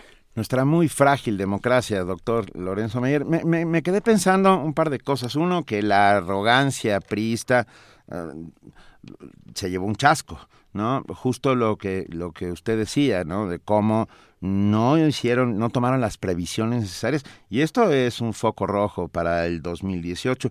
Y la otra es que a lo mejor está llegando el momento... Es un foco rojo para ellos. Bueno, para, ah, por supuesto. Ah, no, perdón, para mí es un foco verde maravilloso, quiere decir siga. Para mí también. ¿Verdad? Digo... Habría que ver el, el video donde se quejan. Sí, bueno, Perdón, y la segunda era muy sencilla. Creo que está llegando el momento de la nueva refundación de los partidos, de toma de postura, de, de toma de postura ideológica y práctica frente, frente a sus propios eh, militantes. Ah, se han desdibujado, como usted muy bien lo acaba de contar. Ya no se sabe quién es quién y de qué color viene vestido. Eh, en el, caso de Veracruz es... Eh, realmente hasta gracioso. Pareciera, a mí me da la impresión de... Hasta por el apellido. De muñequitas rusas, ¿no? se presenta el, pan, pero destapa uno esa muñequita y está Yunes, que es en realidad priista de origen y de formación y de corazón. Y luego destapa uno esa otra muñequita y está el PRD apoyándolo. Eh, y luego, frente a quién se encuentra, pues frente a su primo, el otro Yunes, que también, ese sí, abiertamente priista, y es eh, de, eh, dentro de cada uno de estos cascarones hay otro cascarón. Y Barguengoy. Es cómica. Te hubiera estado feliz. Eh, bueno, y todos los que tengan sentido del humor en la observación política lo hubieran eh, disfrutado. Pero sí, es un signo. Eh, se necesita refundar algunos partidos y se necesitan desaparecer otros. Eh, ¿Qué es lo que dice este Basabe en eh, la entrevista que le publica hoy el Universal? Que él ya deja la presidencia de ese partido y alguien le ha pedido que no se vaya. ¿Quién? Y, bueno, el PRI. Eh, ¿Quién le pidió que no se fuera? bueno, a lo mejor A lo mejor es verdad, a lo mejor el PRI le pidió que no se vaya, pero también dentro del PRD no tienen eh, un consenso mínimo para sustituirlo. No. Y, es que ya no hay, eh, ya no hay contenido. Hace, ¿qué serán? Eh, dos siglos, eh, Emil Durkheim, un, un sociólogo al que yo le tengo una enorme admiración por su capacidad de imaginar indicadores sociales, señalaba que con el transcurso de el correr de los años hay instituciones, hablaba el de Francia en particular, hay instituciones que parecen eh, mantenerse, pero ya nada más queda eh, el cascarón, ya no tienen contenido. Él pensaba, entre otras cosas, en la aristocracia francesa hace ya mucho tiempo que había perdido su esencia, pero ahí seguía como actor eh, político, alguien que no tuviera, eh, percibiera con profundidad las cosas, creería que realmente había una aristocracia eh, francesa, cuando ya su papel no lo podía desempeñar. Me parece que lo mismo ocurre aquí en el caso de ciertos partidos en particular, el, el el PRD queda la cáscara, una cáscara que nos cuesta mucho, porque tiene derecho a seguir cobrando y que le sigan mandando del INE todos los recursos que y prerrogativas que le corresponden, pero ya no tiene la esencia de izquierda, ya no tiene la esencia de nada más que de una burocracia. Eh, sí sería bueno no refundarlos, sino desaparecerlos. Y el Partido Verde, bueno, ese ya ni se diga eh, el eh, Nueva Alianza, eh, Encuentro Social, ya perdieron, algunos de ellos. Perdón, el, el PRD. originalmente. ¿El PRD es el nuevo verde? Eh, pues buen punto, ¿verdad? Sí. sí. Pareciera lo, lo triste es que detrás de la historia del PRD sí hay el esfuerzo de muchos y más de uno perdió la vida por haber intentado la creación de ese partido. Por supuesto. Detrás de, del PRD lo que hay también es un montón de irresponsabilidad de sus dirigentes. Sí, eh, parece ser que, eh, digamos, desde hace ya un buen tiempo, Lorenzo Meyer, y creo que lo hemos platicado en este espacio, hay una, hay un divorcio eh, muy poco sano entre, entre ciudadanos y clase gobernante y sistema de, de partidos. ¿no? Hay, hay una, hay una crisis de representación. ¿no? Desde luego. Ahora. ¿Cómo lo salvamos? No nos, no nos flagelemos nada más nosotros. ¿Qué tal si vemos a Estados Unidos? No, bueno. Y ahí también habría las encuestas eh, que nos dirían lo mismo que nos dicen en México. El grueso de los ciudadanos repudian a sus partidos. Hay una crisis en muchas partes. Eh, ¿Cómo hacerle para que un partido se quede cerca del piso social y no, no se pierda en la estratosfera en donde se hablan a sí mismos o se hablan entre ellos, mientras el grueso de los ciudadanos viven en otro mundo. Y los mantiene, porque ese es el punto. O sea, si no nos costaran, pues que hagan lo que quieran, ¿no?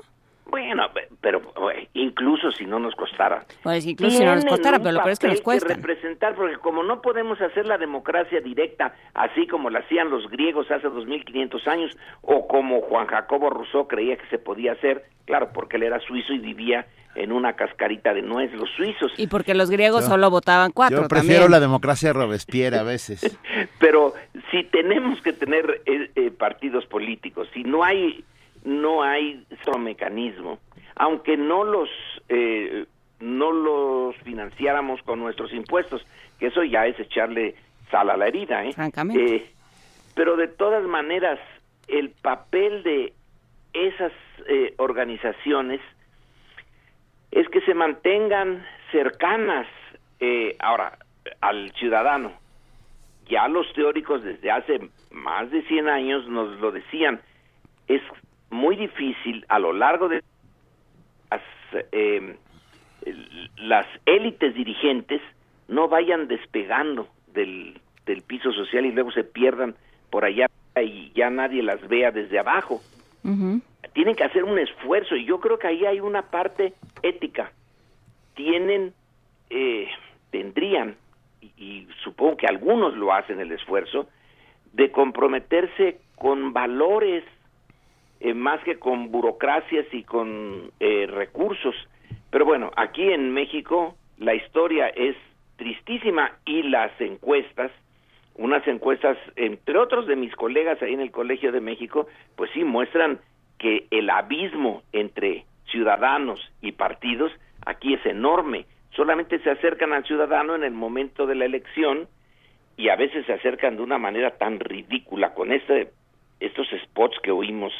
Eh, creo que también Radio Universidad tenía que pasarlos. También Radio Universidad, claro que sí. Los radioescuchas hablan porque para todos nosotros tener que oír esa monserga de esa rosario de estupideces eh, ¿a poco creían que con eso se iban a acercar al ciudadano?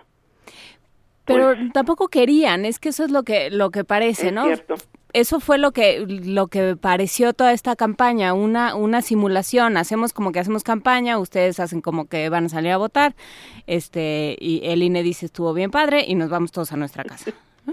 bueno, pero sí sí hubo costos para para Peña Nieto el costo es eh, clarísimo para Manlio.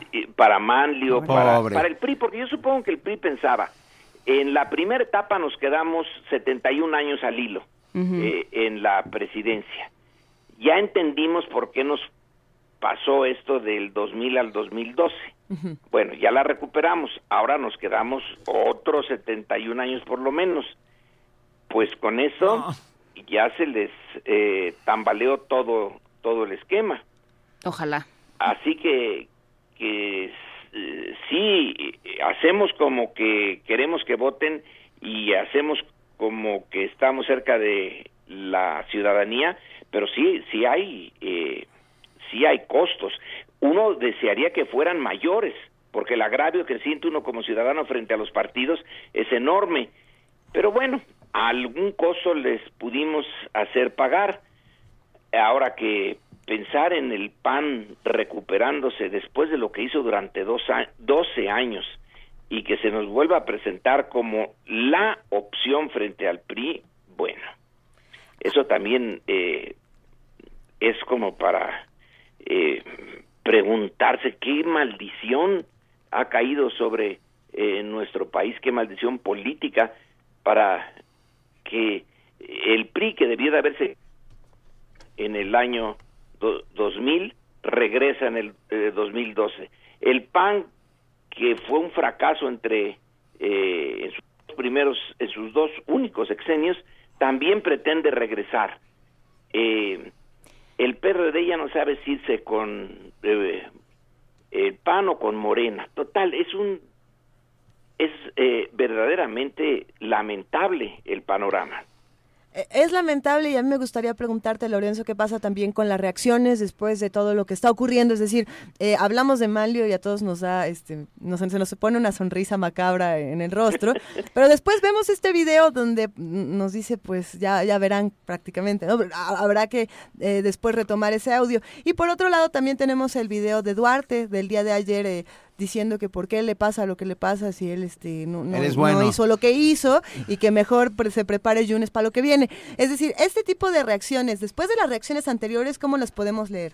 Bueno, lo, eh, quizá lo, importante sería la reacción de nosotros y el nosotros, eh, no de ustedes y yo, sino de el ciudadano. Eh, sería bueno contar con algún tipo de encuesta en este momento para que calibrar qué es lo que pensamos hacer eh, de cara al futuro inmediato. El 2018 ya está a, la vuelta. Eh, ¿Habremos madurado como conjunto para sacar la, la lección eh, de este domingo pasado? Como decía el colega veracruzano, realmente algunos de los encuestados en Veracruz engañaron al encuestador, ya tenían una conciencia bien clarita de lo que podía, eh, cómo podía ser usada su encuesta, se volvieron muy sofisticados eh, en su eh, pequeño mundo y en la medida en que puedan influir, adquirieron esa eh, capacidad de engañar al poder para golpear a ese poder que los ha estado golpeando todo el tiempo.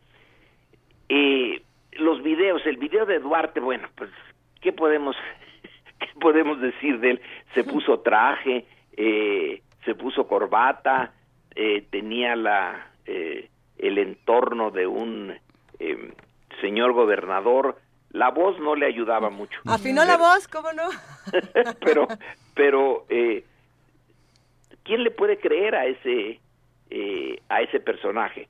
Es una reacción formal sin sustancia y eh, lo, a mí me, me interesa y me preocupa cuál es la actitud de los ciudadanos. Nos, a base de golpes tendríamos que habernos eh, hecho distintos de lo que éramos en el año 2000. Ya se perdió esa inocencia, porque creo que sí fue un momento, eh, hasta yo que me considero muy poco inocente, me creí que en el 2000 íbamos a ir por la derecha, desde luego, pero íbamos a ir a una etapa eh, política superior y nos quedamos en, en el mismo sitio en donde estábamos. Así que el que salgan eh, con los videos de, de los líderes políticos actuales, pues tomémoslo casi como divertimento. Eh, hay que tratar de, de, ver qué es lo que piensa, por ejemplo, en Veracruz, en Chihuahua. Mm. Eh, en Chihuahua, por cierto, ahí sí hay algo. Ahí queríamos, ahí, queríamos llegar. Sí, a mí Chihuahua sí me... Eh, bueno, pues ya con...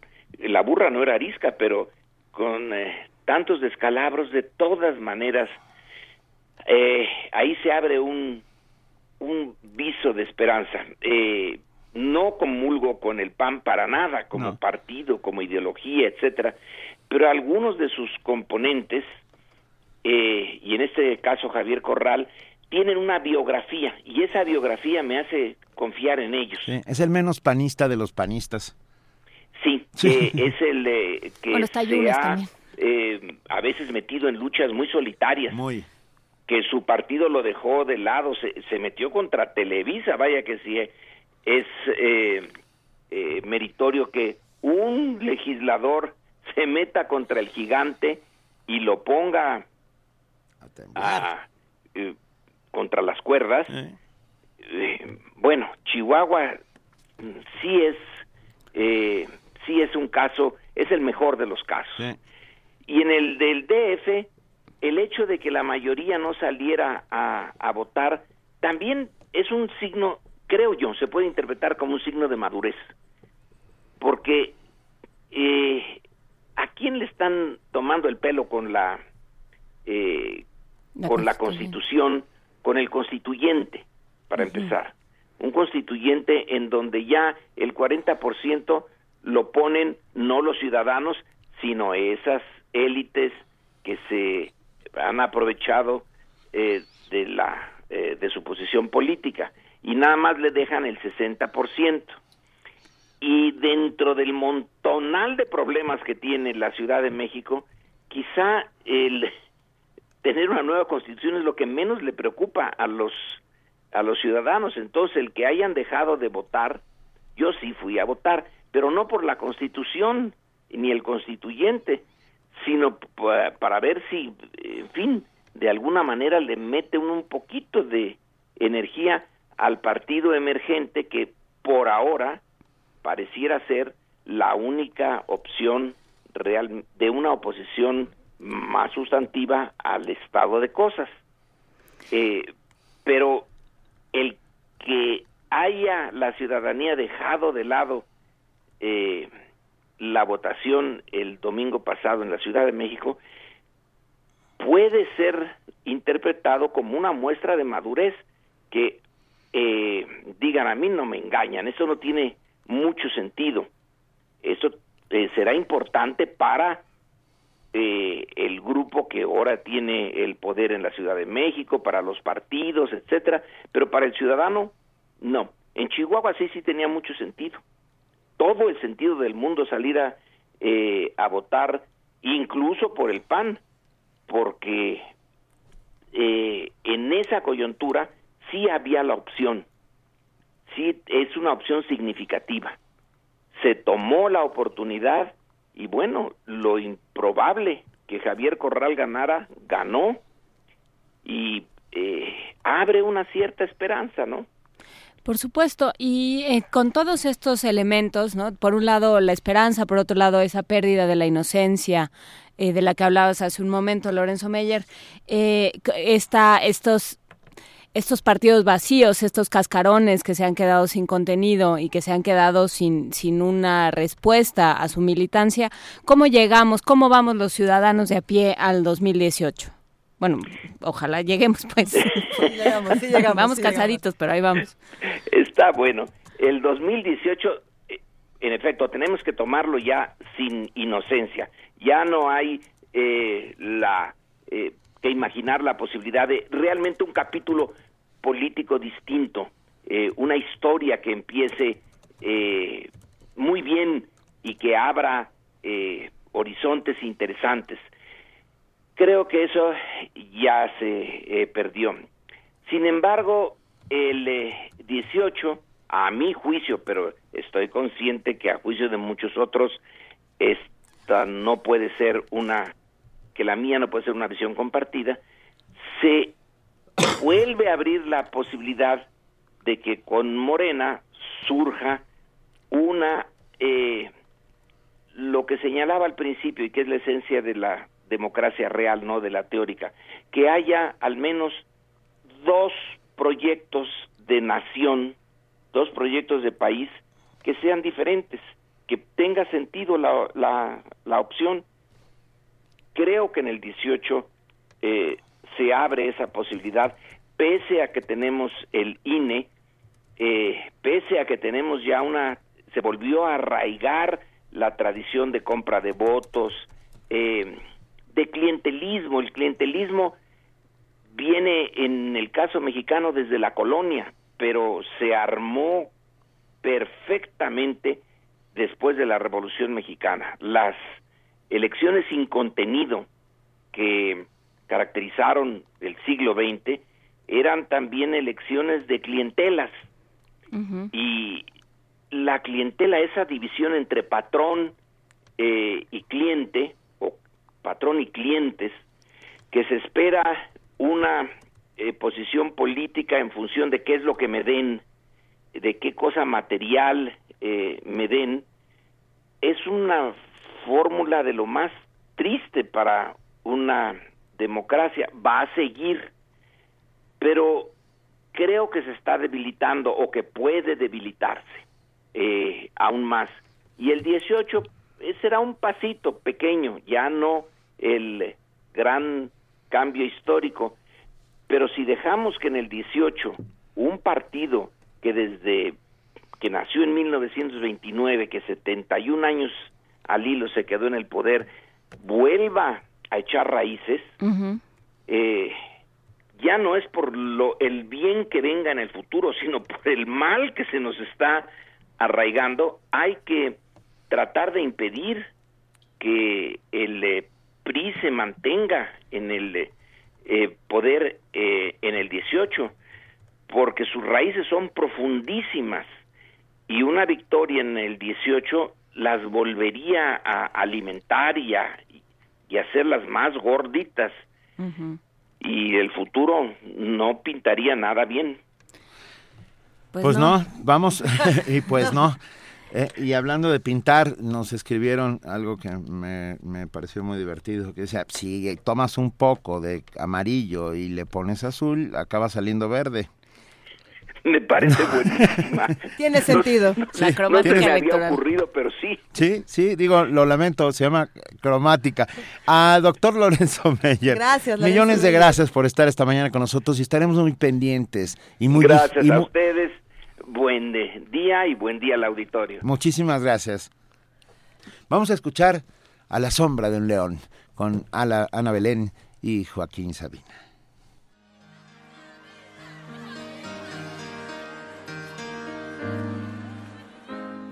Llegó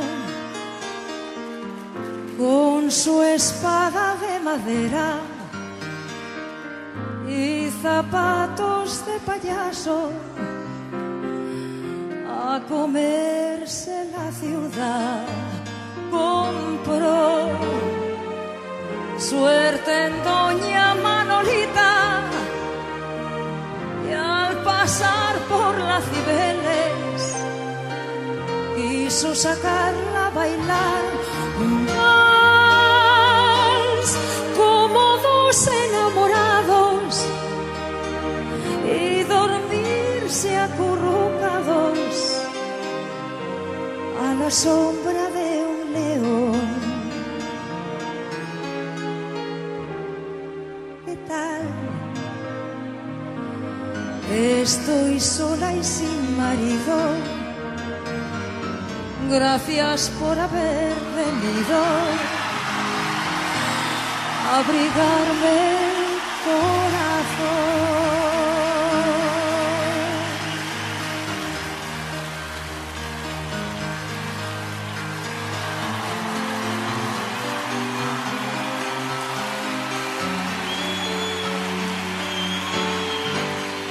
Ayer a la hora de la cena. Descubrieron que faltaba el interno 16, tal vez disfrazado de enfermero, se escapó de cien pozuelos con su capirote de papel a su estatua preferida un anillo de pedida. le mangó en el corte inglés. Con él en el dedo al día siguiente vi a la novia de la gente que lo vino a detener.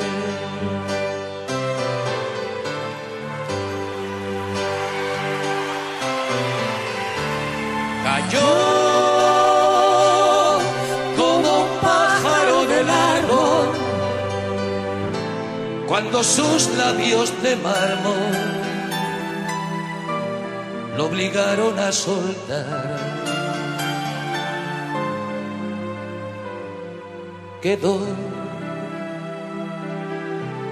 un taxista que pasaba, mudo al ver cómo empezaba la Cibeles a llorar y chocó contra el banco central y chocó contra el banco central y chocó contra el banco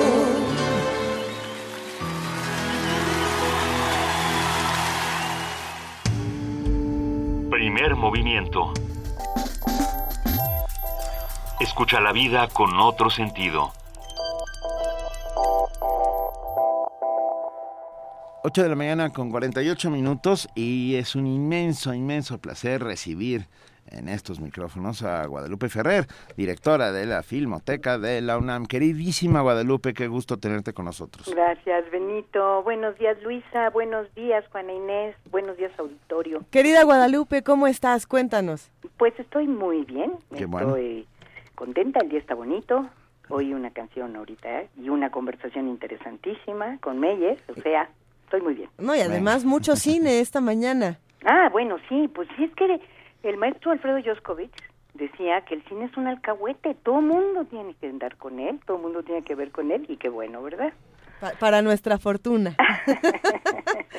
Guadalupe, ¿nos vas a platicar de lo que pasó con los Arieles? Pues sí, es que Eso. aunque ya pasaron 15 días casi de la premiación, bueno, fue el 28 de mayo, ¿no? Cuando se llevó a cabo la entrega a esta este reconocimiento de la cinematografía mexicana, lo mejor de la cinematografía mexicana que se dan entre pares, pues yo mm, pienso que vale la pena reflexionar sobre eh, lo que nos dejó esta premiación, que fue el número 58 en su historia, en un lapso de 70 años, porque la Academia tuvo un periodo en el que no otorgó el Ariel. Y, y yo creo que estas me importan dos cosas, el tono de los discursos de los premiados Sí.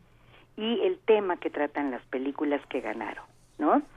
En el primer aspecto, eh, aunque estos discursos no fueron transmitidos por televisión abierta, cuando se hizo la, la emisión de la ceremonia en una televisora pública, varios de los que recibieron el premio manifestaron su preocupación por la difícil situación que vive nuestro país y expresaron solidaridad con las causas que más duelen y hacen sufrir a nuestra sociedad. Además de advertir las consecuencias de la creciente desigualdad como causa de la violencia. A Paul Ledoux, que le dieron el Ariel de Oro, que lo mereció por su trayectoria, eh, él puso en su discurso mucho énfasis en la necesidad de mejorar los canales de exhibición de nuestro cine. Nosotros hemos hablado ya en varias ocasiones de esto. Sí, pero fue muy duro lo que dijo. Fue duro, ¿sí? Y planteó además la relevancia de contar con una política pública más determinante en el apoyo de la cinematografía. Sí fue duro, pero también eh, los otros discursos fueron conmovedores, ¿no? Claro, claro. eh, por ejemplo el de Tatiana Hueso, o sea, hubo gente que, que dijo cosas muy hermosas, importantes, y Paul sí hizo una serie de señalamientos ahí, ¿no? Luego, en el segundo aspecto, eh, quiero resaltar los contenidos de las películas premiadas, eh, porque en primera instancia me parece que aunque mucho del público mexicano no las favorece con su atención, cosa de la que también hemos hablado, Lo, lo dices muy muy bonito. No, no las favorece con su atención. Vaya. Pues sí, es que a, la- a los mexicanos no nos gusta vernos en pantalla, eso es lo que pasa, yo creo, pero bueno, hay muchos otros elementos. También Pero estas películas que ganaron tocan temas que nos atañen como ciudadanos en este país que tiene una honda crisis. Por ejemplo, está el cortometraje documental ganador Ausencias, dirigido por Tatiana Hueso, que se las decía ahora, la mencionaba, con respecto a su discurso. Y la realizadora en este cortometraje cuenta la historia de Lulú, quien desde hace cuatro años espera el regreso de su esposo y su hijo, los que fueron desaparecidos cuando se dirigían al aeropuerto de Monterrey. La verdad es que Tatiana es una fantástica documentalista y entonces en un tono descarnado y sin, melodrama logra transmitir el vacío que deja en esta mujer la desaparición de sus seres queridos, una situación en la que se encuentran miles de personas en México, miles. Luego, por su parte, David Pablos, en la cinta Las Elegidas, que hemos platicado aquí precisamente un día una de mis intervenciones se refirió a ella y que ganó el Ariel a la mejor película, a la mejor dirección y fotografía, entre otros premios, aborda el caso de la trata de personas y de qué manera enganchan a las jovencitas para prostituirlas y explotarlas. La película nos plantea que el horror es mayor si consideramos que los malos no son los típicos villanos, eh sino personas aparentemente comunes y corrientes que se mueven en la sociedad como familias respetables, por no hablar ya de la complicidad de las autoridades. Hace rato Rosa hablaba de Ana Aren y esta reflexión, ¿no? Sí. Y luego vinculada con estos temas, 600 millas, la película ganadora como mejor o prima, realizada por Gabriel Ripstein, pues trata el tráfico de armas que se realiza en la frontera de México con Estados Unidos y a través de la historia de un joven que se encarga de comprar armas allá del otro lado de la frontera y traerlas ilegalmente a México, la cinta hace toda una reflexión sobre la violencia, la impunidad, la complicidad de los vendedores de armas y de quien permite su internamiento en nuestro país y por supuesto el del trágico resultado que esto conlleva. No nos vamos a olvidar ya de aquel caso de Rápido y Furioso, no debemos olvidarlo, pues, ¿no?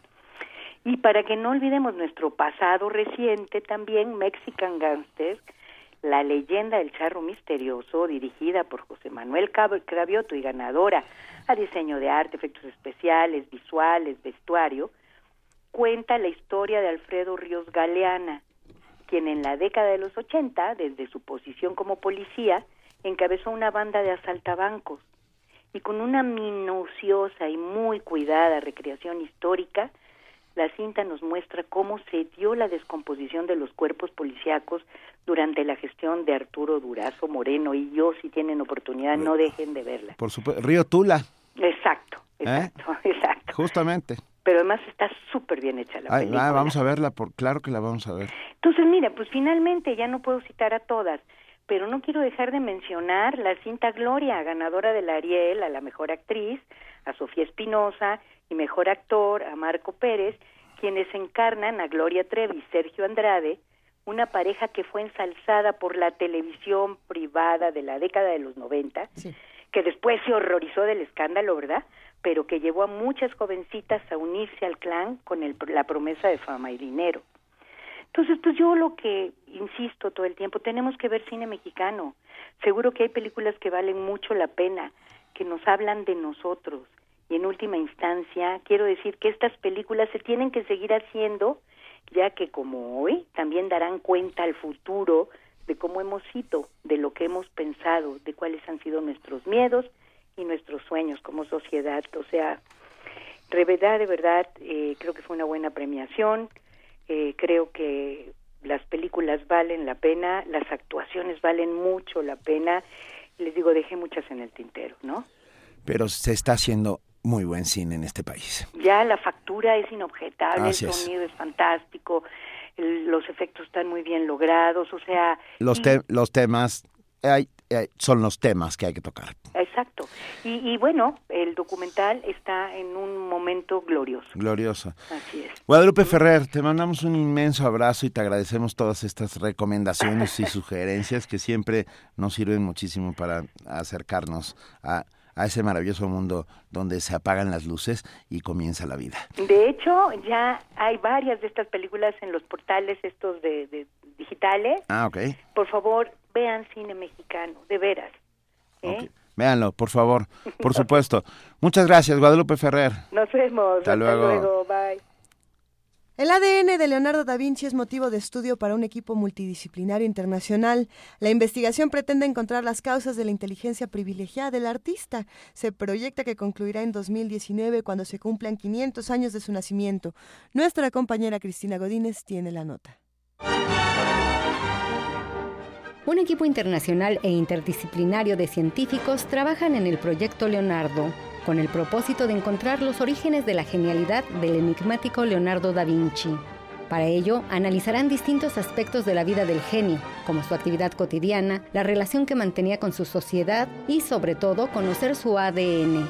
El doctor Mario Guardado de la Facultad de Medicina de la UNAM comenta sobre este ambicioso proyecto. Es una etapa de desarrollo porque los mismos genes también están influenciados por los factores ambientales. Entonces ahí donde cuesta un poco de trabajo discernir cuáles serían. Por ejemplo, se han descrito algunos para el caso de la alimentación, que es otra de las cuestiones que estaban buscando ellos, ver los hábitos alimenticios que tenía Leonardo da Vinci. Lo comentan ahí como vegetariano. Por ejemplo, cuando se consideraron algunos genomas de algunos homínidos, se han visto, por ejemplo, cómo estos genes que permitían digerir o el tipo de alimentación que tenían, sobre todo para procesar lácteos o carnes o los granos. Considero que es un proyecto bastante ambicioso, pero que sí puede arrojar bastante información porque obviamente son genomas que tienen 500 años de antigüedad aproximadamente o más. El especialista en medicina forense explica la importancia del ADN en la constitución de los individuos. Desde las funciones básicas de una célula hasta lo que viene formando un tejido y toda la constitución que nosotros vemos en cada individuo. Entonces, este genoma permite, obviamente, que tengamos algunos rasgos físicos y también se va moldeando conforme al medio ambiente. A su vez, esto permite que algunos individuos sean más susceptibles, por ejemplo, para unas enfermedades que otras. Entonces, realmente juega un papel muy importante, no quiero decirlo como el destino, pero sí como este individuo va a reaccionar a ciertos estímulos. Se pretende que la investigación concluya en 2019, en el marco del quinto centenario del nacimiento del artista, y servirá en el desarrollo de técnicas para obtener y analizar ADN y su aplicación en las ciencias forenses. Para Radio UNAM, Cristina Godínez.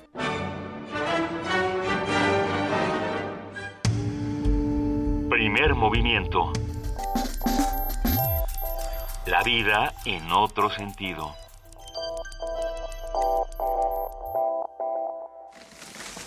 Deforestación.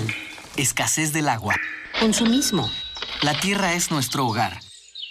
¿Sabes qué hacer para cuidarla?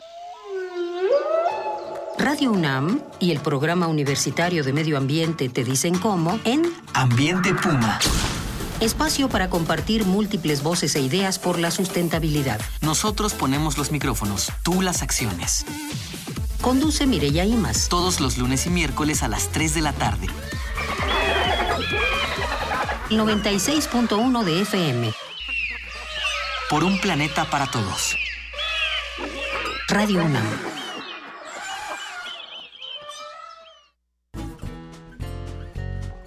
Familia, mi gente, mis raíces, mis propuestas. En la Ciudad de México residen nuestras historias y forjamos nuestras vidas.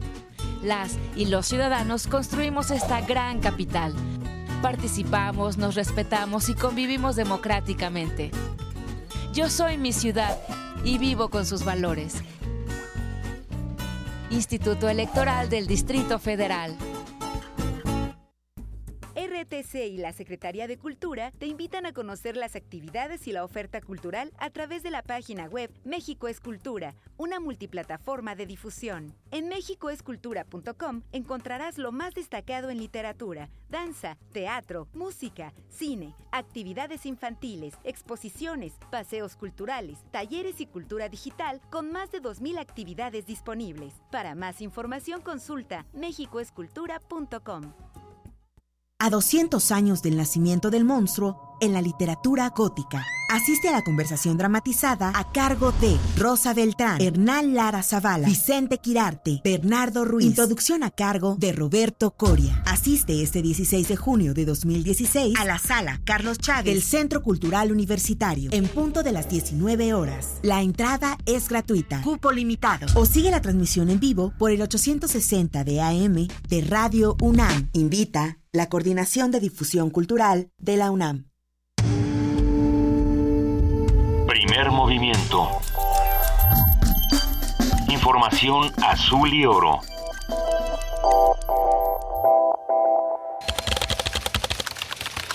Corte informativo.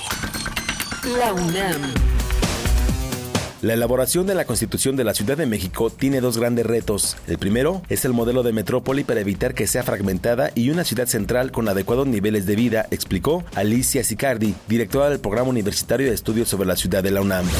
Un modelo a escala de la Biblioteca Central de la UNAM se exhibe en el estado de Carintia, Austria, junto a inmuebles de todo el planeta reconocidos por su arquitectura. La estructura posa junto a más de 150 modelos de al menos 40 países, como la Estatua de la Libertad, la Basílica de San Pedro, la Torre Eiffel, la Torre de Londres, la Gran Muralla China, el Taj Mahal o la Pirámide de Kukulcán. Nacional.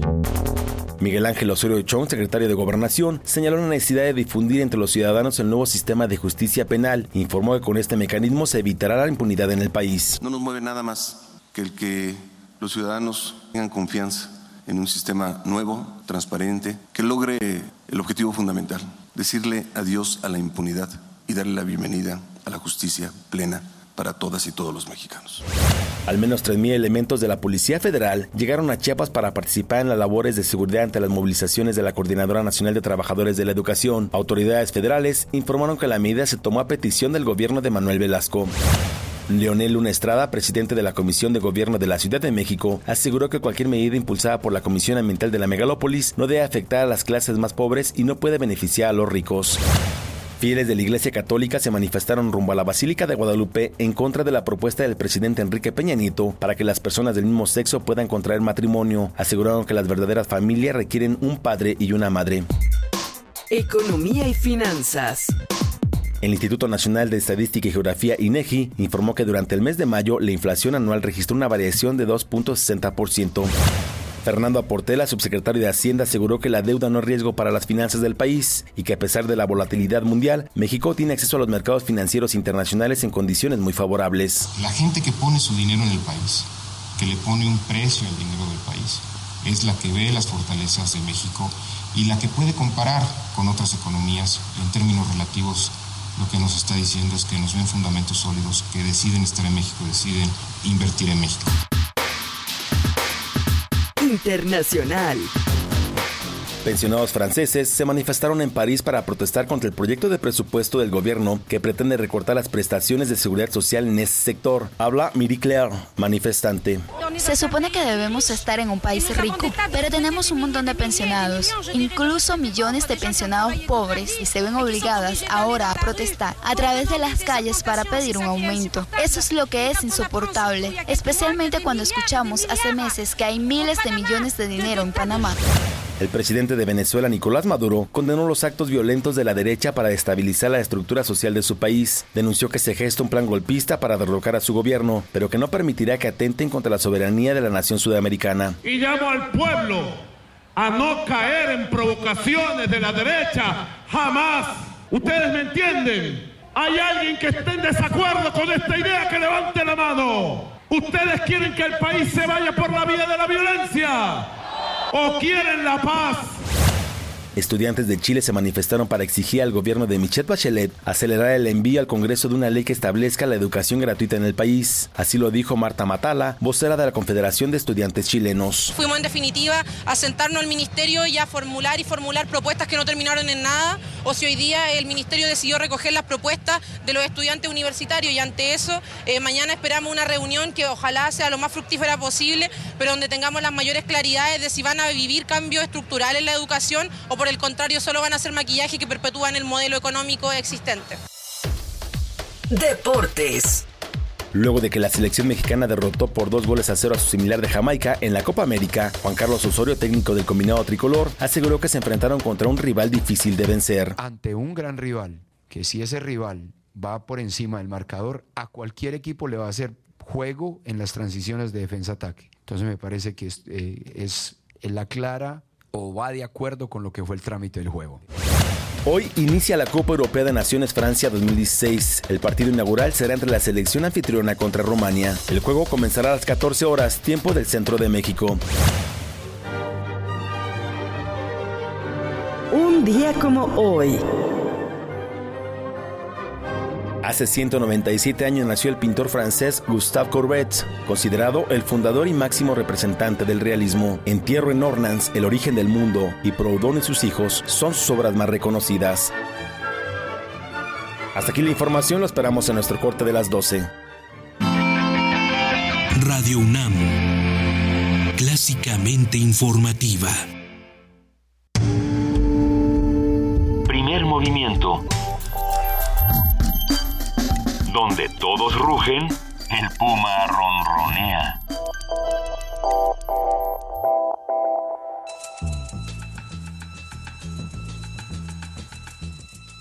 Es hora de poesía necesaria.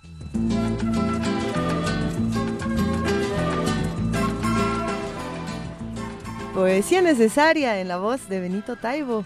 Le- déjenme contarles. A ver, cuéntanos, por favor. Ah, José Carlos Becerra, muy joven eh, poeta que pintaba para triunfar sin lugar a dudas, muere muy, muy, muy joven en el año de 1971, 72, ah, en Brindisi, en Italia, en un viaje ah, conociendo Europa.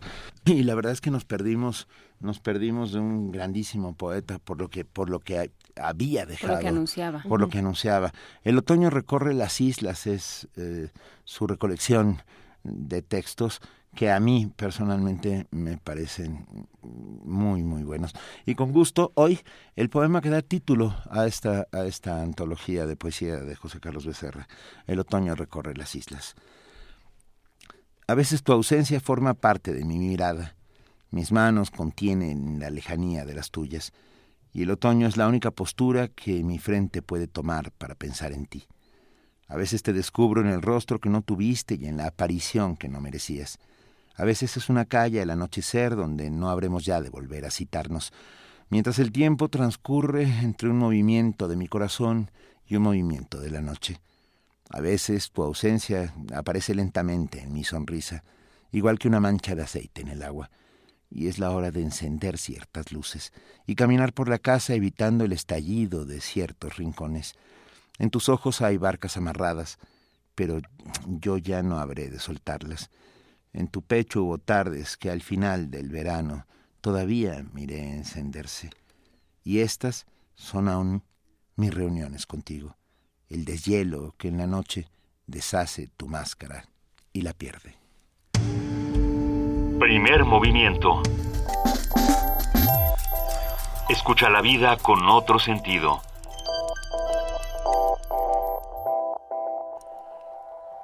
¿Tenemos una nota? Así es, el uso de biocombustibles podría ser una solución a la contaminación, a, bueno, a esta emisión de contaminantes. Sin embargo, nuestro país carece de políticas públicas en este sentido. Nuestro compañero Abraham Menchaca preparó el siguiente reporte. El uso de combustibles alternativos como el etanol y el biodiesel reduciría las emisiones contaminantes de autos particulares y del transporte público, pero el escaso mercado y el poco interés por incentivar su producción hacen lejana esta opción de combate a la contaminación. Para el doctor Lorenzo Martínez Gómez del Instituto de Ciencias Físicas de la UNAM, resolver el problema ambiental de la megalópolis va más allá de implementar acciones de carácter inmediato como las que se han tomado durante las contingencias. Las fábricas o las plantas industriales están obligadas a presentar cada cierto periodo de tiempo un informe a las autoridades de sus emisiones, pero es muy espaciado. Pero están sujetos a inspecciones sorpresa, por así mencionarlo, ¿no? Uno de los problemas que tenemos para ozono es que son dos precursores, óxidos de nitrógeno y los compuestos orgánicos volátiles, pero resulta que solo los óxidos de nitrógeno se consideran contaminantes reglamentados, mientras los otros no. Entonces es muy laxo hacia los orgánicos volátiles y es estricto para los NOx y en ese desbalance pues es donde tenemos todavía los problemas que vemos ahora.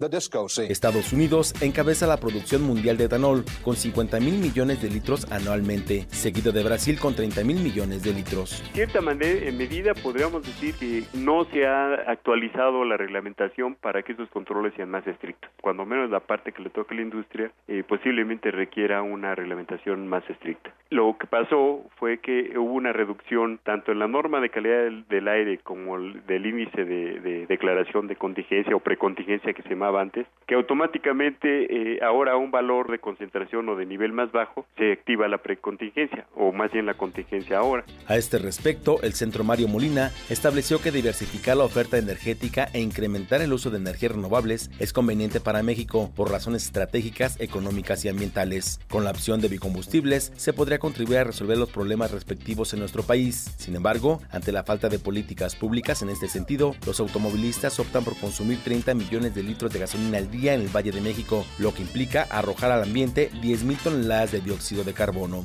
Para Radio UNAM, Abraham Menchaca.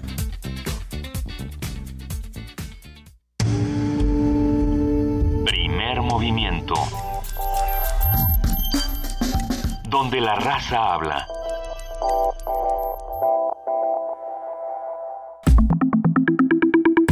La mesa del día.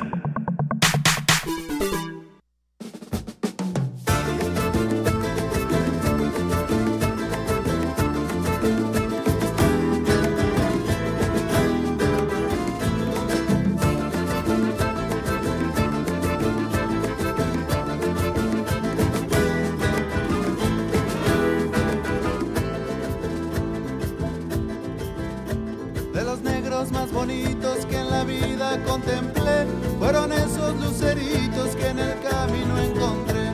Quise pronto saludarlos, pero algo me cohibió. Me quedé solo esperando que desdicha tengo yo.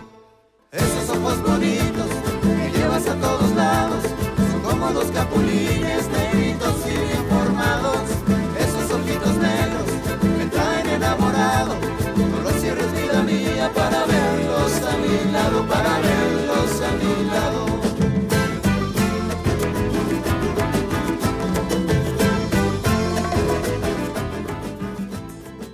Acabamos de escuchar, estamos escuchando todavía allá atrás, Capulines, una de las rolas de nuestros invitados del día de hoy. Vamos a hablar sobre esto. La fusión de un ensamble moderno con una variada dotación de instrumentos del folclore de México, sumado a la mixtura de ritmos como el bolero, el bossa nova, la samba, los joropos venezolanos y el reggae, dan como resultado un repertorio musical incluyente, heterogéneo y auténtico. Ustedes lo van a ver. Integrado por Gustavo Calzada, Fernando Cabral, Eric Guizar, Fernando Amaya, Ismael Chavarría y Samuel Araiza. No, me falta alguien. ¿Quién nos es falta? que- es que- Fernanda es que Cabral. se llama Fernanda y no Fernando. Fernanda, bienvenida. Fernanda. Bienvenidos, molotes. Es un Los verdadero molotes placer. están con nosotros. Se, se va a poner muy bueno. Eh, Los que nos están escuchando, vamos a, vamos a transmitir eh, probablemente desde Periscope para que puedan ver cómo la cabina de Radio UNAM está llena, está viva. De jóvenes y, y de músicos, que es maravilloso. A ver, yo tengo una versión de lo que significa molote. Dí- díganme ustedes la suya. ¿Quién se arranca y nos cuenta? Bocadillo, Gustavo. Huasteca. Ah, porque también un molote es un montón. Un montón y ¿No? pachanga también. Y ta- o sea, molote es pachanga, montón, comida. Eso quiere decir No, que les queda perfecto. Nos la pasamos re bien. Se la pasan re bien y nos gustaría saber cómo surge esta banda, cómo, cómo se ¿De dónde conocieron, salen, de pues? dónde salen. Fernanda, cuéntanos, por favor. ¿Cómo conociste Eh, estos, estos indeseables? Bueno, eh, todos nosotros, este, bueno, algunos, la mayoría somos del Centro de Investigación y Estudios de la Música. Eh, ahí fue donde inició el proyecto con Gustavo, que es el director, con Eric Wizard, que es el guitarrista, y pues varios de nosotros nos empezamos a sumar.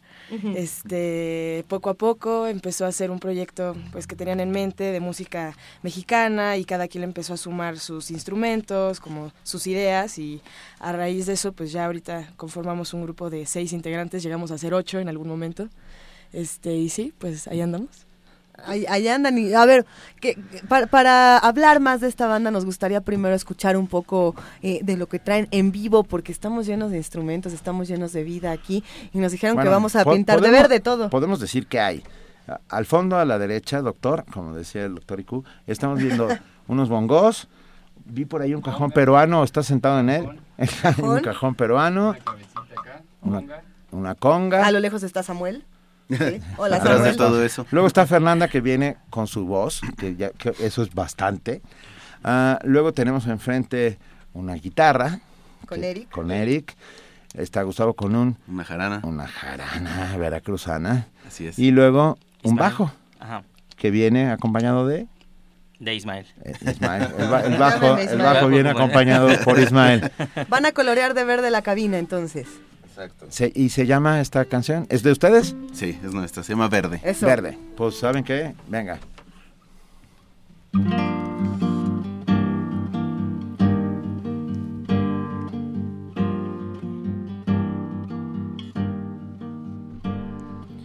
De todos los favores que hace Cupido, son como los colores pintan destinos a veces pintan dolores o tristes signos, a veces trazan amores de amor fundido. Dime de qué color te pintarás, dime si aquel amor lo borrarás. El mío lo pinto verde, junto a mi lado verte, soñando aunque sea tenerte y así vivir mío lo pinto verde, junto a mi lado verte, soñando aunque sea tenerte y así morir.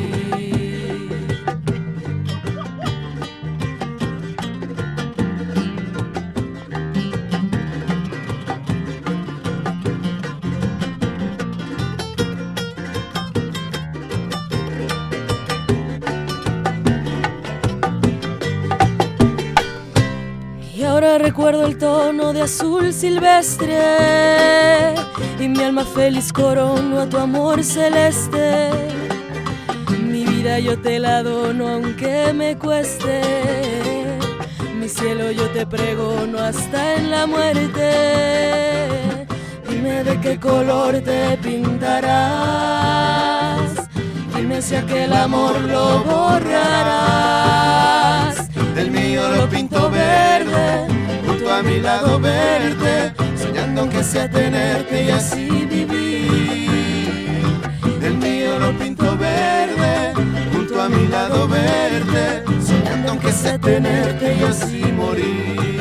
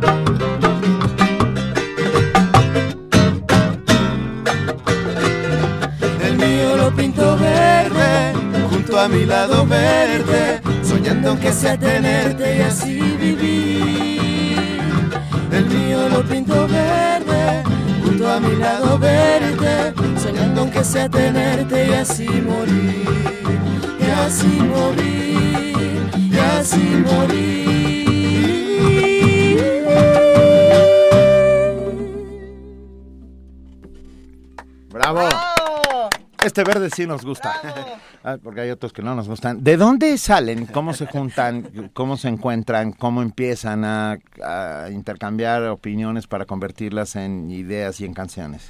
Bueno, nos conocimos en un grupo doble A Hoy cumple 81 años, doble A. Qué chistoso que lo digas. Mira, nada Eh. ¿Cómo te llamas? Gustavo. Hola, Gustavo. bueno, estoy aquí. Pues la vida, este, Isma, este, tengo, tenemos como 20 años tocando juntos y, y bueno, ya han sido una trayectoria bastante padre. Eric, Samuel y Fernanda nos conocimos en la escuela. Nosotros, Eric y yo, damos clases ahí, en el CIEM. Y pues nos juntamos, este, ambos sabíamos a lo que, a lo que tocábamos. Eric le gusta mucho la, la música funk, jazz, esas, esas ondas modernas. Y pues a mí el folclore, entonces este como que decidimos pues ahí como juntarnos a tocar en un principio a ver qué iba saliendo y, y pues poco a poco se fue, Claro. se fue armando la banda, ¿no? Ahí hay algo que me interesa y es que todos tienen eh, influencias muy distintas, todos tienen un sonido eh, que hace un contraste interesantísimo, pero ¿quién decide qué género entra y qué género no en esta, en esta recombinación? O sea, ¿cómo, cómo es este proceso de ponerse de acuerdo así? A ver, a mí lo que me gusta es esto y vamos, vamos mezclándole. Pues en un principio fue eh, pues un, experimento, ¿no? Una fusión. La decisión fue fusionar este folclore con este jazz, con, Pero- lo que salga. Pero pues fue a base de experimentar, yo creo, de, de experimentar con distintos instrumentos. ¡Qué maravilla! géneros. Y, y ya, o sea, de la experimentación y de lo que nos fuera gustando hasta adquirir un sonido que creo que ya logramos un poquito más homogéneo con, con estas canciones de, este nuestro primer disco. Y, y pues ya es una decisión comunitaria. Eh, de por sí la música tradicional mexicana es una mezcla, tiene que ver con un montón de mestizajes, ap- aparecen por ahí cadencias árabes, aparecen por ahí, sí. eh, eh, no, cosas españolas, aparece por ahí la tarantela italiana, un montón de cosas. Y entonces ustedes toman la música tradicional mexicana y todavía la mezclan más. Es que a mí las mezclas me gustan, Eh, a mí me parece que de eso estamos hechos. Somos producto de un montón de mezclas y de culturas y debemos enorgullecernos Claro, de ello. claro que sí. ¿Otra? Otra. Otra. Otra, una, por ¿Cuál? favor. Una, a ver, más, una que se note más esta, esta mezcla. Bueno, vamos a... Bueno, tenemos una que se llama Esperándote, que es entre medio bolero, son, bossa, no sé. Ah, qué rico. Bolero, son, bossa nova. Pues, ¿qué más? No, bueno, Pues, ya. lo que suene. No, con, no, Suena bueno, con- molote, suena con molote. Suena a molote. Están inaugurando un género, ¿eh? El molote. El molote. Venga. Mientras no sea el malote.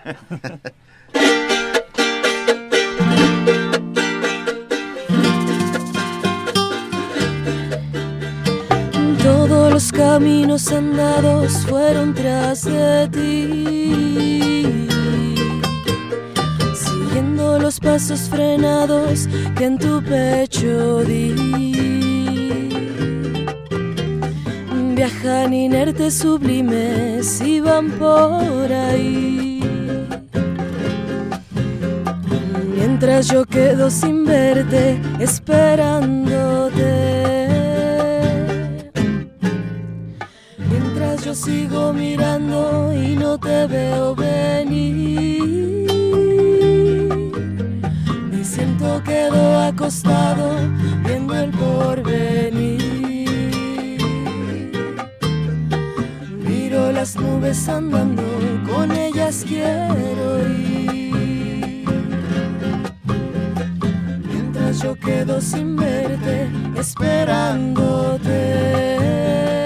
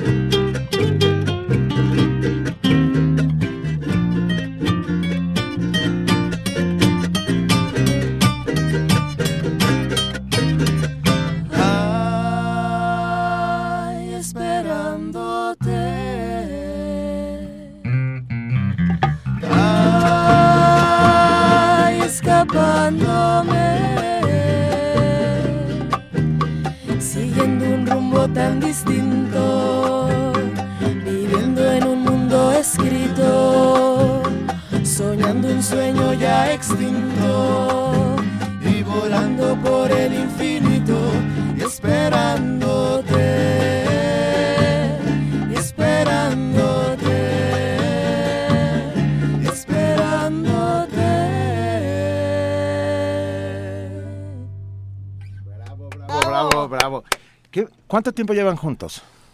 Tres años. Tres años. ¿Y cuántas canciones han juntado en estos tres años?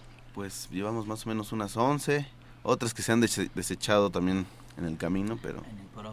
Ma- Muchas veces hay que escribir con la goma de borrar, ¿no? O sea, de repente a la mitad del camino llegas y dices, no, ¿sabes qué?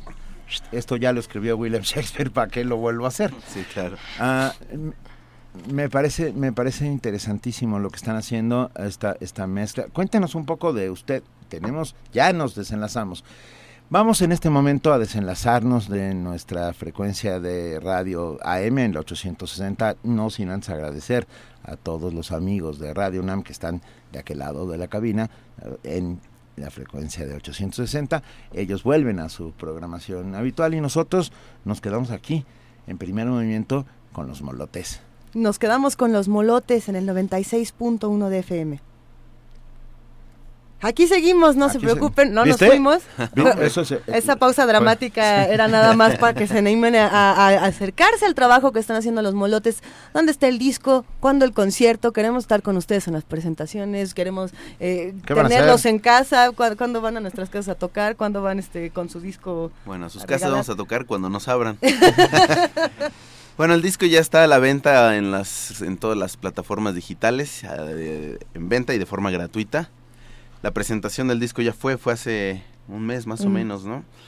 Pero bueno, tenemos en puerta algunas algunos proyectitos. La semana que viene estaremos en algún grabando un programa de televisión también. Muy bien. Este y pues algunas. ¿Y dónde los vamos a poder escuchar en vivo próximamente? Todo. Bueno, ahorita no tenemos una fecha en sí, en, en la presentación del disco y, y bueno, este, estamos saliendo ya de todos estos, estas deudas. Sí, No, luego hacer un disco no es una cosa fácil. Sí, claro, muchos- pero pues nosotros tenemos este plataformas también de redes sociales. Ahí nos pueden seguir, estamos en Facebook, en Twitter, en Instagram. eh, ahí vamos a poner las fechas este, de nuestros los buscamos como los molotes. Como los molotes, Los sí. molotes, así. Ya estamos subiendo en este momento a nuestras propias redes sociales, sus redes sociales, para que todos nuestros amigos que hacen comunidad en primer movimiento los escuchen. Cuéntanos un poco de cada uno. A ver, ¿de dónde salió el que acompaña al bajo? Ismael. Me acompaña al bajo. Pues mira, yo, yo estudié en la Nacional de Música. Este, también por ahí pues, conocí a Gustavo hace muchos años. Eh, eh, formamos un grupo de son jarocho. Eh, a mí me interesaba también mucho el folclore. Yo recuerdo ese grupo. Estuvimos, Fue antes de ese grupo. Ah, fue antes de ese fue grupo antes que de yo grupo. recuerdo. Y pues de ahí para acá, este, integrando diferentes proyectos, ¿no? Hasta, hasta llegar a los molotes. Este, ¿Tú, Gustavo? Pues yo también igual desde muy chico con mi señor padre empezamos allá. Es que tu padre es un importantísimo jaranero.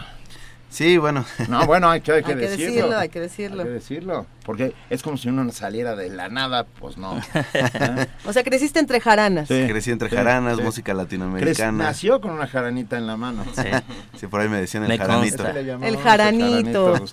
Bueno, pero no te vamos a decir jaranito, No. jaranito, pero este, por favor. Entonces, nacer entre jaranas, ¿qué implica para la música? No es lo mismo crecer en, eh, como algunos de nosotros que crecimos en- en, eh, con rockeros que nos eh, despeinaban la melena, a crecer entre jaraneros que te enseñan a, a apretar bien las cuerdas desde el principio, ¿no? Sí, la improvisación, el, el- pues la dinámica, la manera de cantar, pues es toda una, una vida, ¿no? Y, y, pues bueno, es una también una responsabilidad que tenemos, ¿no? También de, de seguir conservando, pero pues a la vez innovando, ¿no? Porque yo creo que la cultura tiene que estar siempre en evolución, evolución Claro. para que sobreviva, ¿no? Y pues de ahí para el real. Venga. De ahí para el real. Eric. Yo, pues bueno, igual desde niño estoy con la guitarra en la mano. eh, estoy más del lado de los que me jalaban, la- los rockeros que me jalaban la greña. Del y- clan de los despeinados. Exacto, del clan de los despeinados. Y bueno, entre, igual este, estoy en el CIEM, estuve en Fermata, estuve, digo, desde, desde niño estuve metido en esto, en la guitarra clásica, en la guitarra eléctrica, este, en fin. Oye, Eric, toda mi vida ha sido eso. Hay una controversia, eh, sobre todo para los guitarristas, de si la guitarra se aprende en la escuela o se aprende en la calle. ¿no? Yo Los creo que te las dos. Las dos cosas, o sea, es, es igual de importante meterse a fermata y, y tomar eh, la clase con responsabilidad que estar este todo el día en casa, es decir, me voy a revelar Ya ante sé, la autoridad. Es muy importante estar tocando con, A ver, con perdón, es importante personas. revelarse ante la autoridad en Las casa o en la escuela, sí. Pero, perdón, perdón. Sí, yo, sí, yo creo que la experiencia con distintos músicos y el estar compartiendo con distintos géneros y estarse, estar tocando en vivo, etcétera, es muy, muy importante. Y es muy importante también, pues, conocer y ponerse a estudiar y, y- y la Y teoría y conocer el, el repertorio y, y no quedarse en un solo estilo, ¿no? Sino, sino conocer todos los estilos posibles. Oh, y otra cosa importante de la escuela es que ahí conoces a los que van a ser tus hermanos musicales, ¿no? Y Sí. así es como se forman estas hermandades, Exacto. estas, estas bandas geniales, como es el Exacto. caso de Molote. Ahí y en la calle también, o bueno, en, en el mundo, en la vida. o sea, tocando aquí, tocando allá, conoces a un montón de personas con las que terminas eh, haciendo muy buenas amistades y, y proyectos importantes y aprendiendo. Fe- Fernanda. Eh, yo, bueno, desde chiquita también he estado cantando. eh, inicié mis clases como en canto clásico en la Nacional también, en algún tiempo atrás. Después este, empecé a incursionar más en el estilo del jazz con profesores particulares y ya ahorita estoy estudiando composición y también como canto aparte. Lo, y- lo tuyo es el jazz. Mm, Pues no, no sé, ahorita fíjate que justo a raíz de estar con los molotes, de conocer a Gustavo, que me ha, me ha enseñado mucho como la cuestión folclórica y muchos como ritmos latinos, de- o sea, ahorita creo que es lo que más he estado cantando, pero sí, yo creo que es una fusión que estoy intentando hacer entre, entre jazz, acá, latinoamericano, no sé, Claro. Está una cuestión bien. más libre y es, es muy bonita esa, esa fusión, creo que sí me estoy encontrando por ahí. Y en el cajón peruano y las congas. Samuel, acércate con Hola, nosotros, hola. venga, sepárese del cajón y venga. Cuéntanos, por favor, Samuel. Pues para mí la historia fue un poquito al revés porque yo vengo más de la calle, o sea, mucho tiempo estuve como alejado de la escuela y pensando que pues no, no era indispensable, ¿no? Ujú. Y también ahí después de tanto tiempo se, se entiende la importancia de tener esta otra, esta otra parte, ¿no? Entonces Claro. yo, para mí la escuela fue como un, un proceso a consecuencia de, y ya de ahí este, fue que afortunadamente caí yo al CIEM y, y conocí a, a todos ellos, que también muy importante decir que son personas que se toman la música también muy en serio, ¿no? O sea, Claro. se juega con la música, pero a partir de, de- de una seriedad muy, de un valor agregado muy importante que se tiene de- desde pequeños, ¿no? Déjenme decirles que hay un montón de felicitaciones para ustedes. Fabiola Camacho dice, qué rico molote para desayunar en esta feliz mañana. Ay, abraza a Fabiola. Ah, muchos más. Carolina López Solís dice, los motos son buenos para la salud. Probo- probadísimo. Refrancito nos dice, qué gusto escuchar a Molotes. Suena fabuloso. También Molotl es un pajarillo en náhuatl de Molotlán. Fíjense, ya eso no lo sabíamos. Pero, eh, y Blanca Estela dice, genial, Molotes se escucha de maravilla, deliciosa música para empezar el fin de semana, gracias, primer movimiento. No, gracias a ellos que vinieron y de verdad hicieron un despliegue como pocas veces hemos hecho en esta cabina.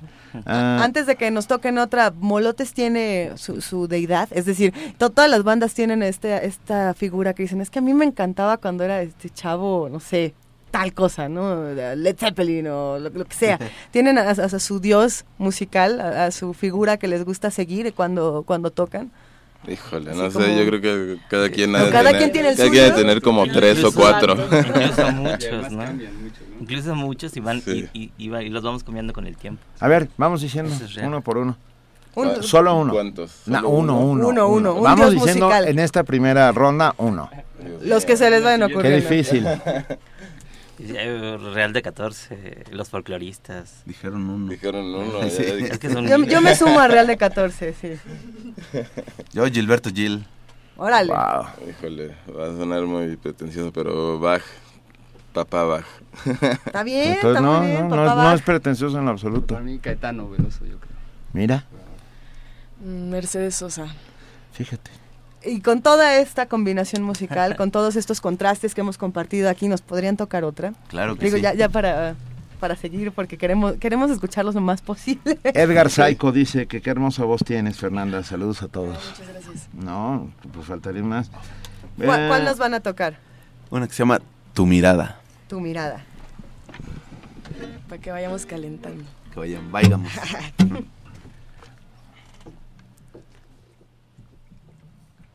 Como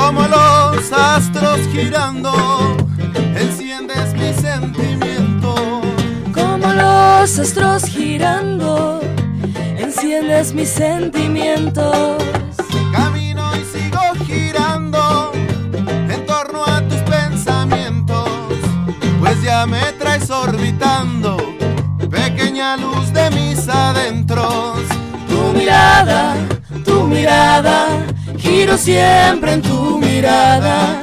Tu mirada, tu mirada, giro siempre en tu mirada.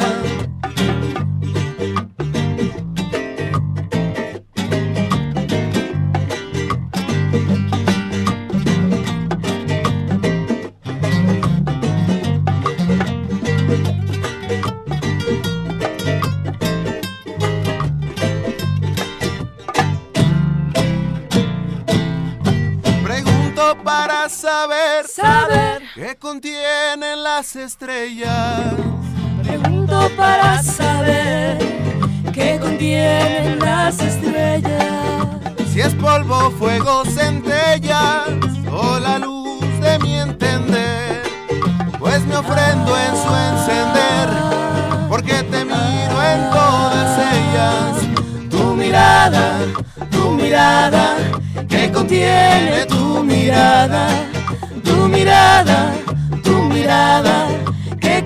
contiene tu mirada.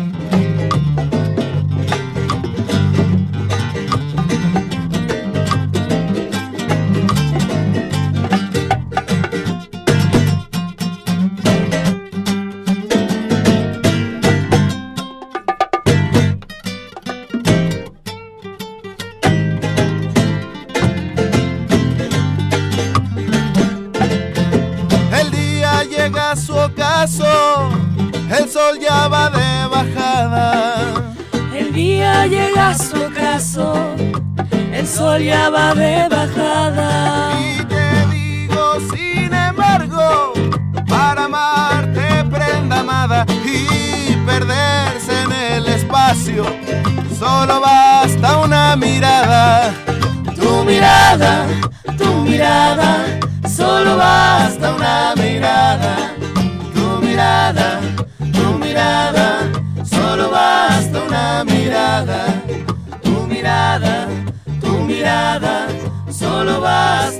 una mirada.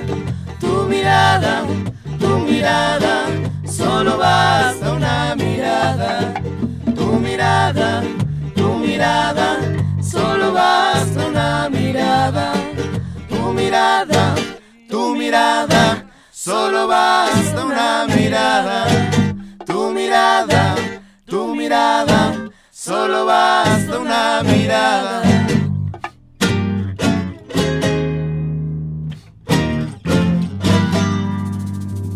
Bravo, bravo, bravísimo.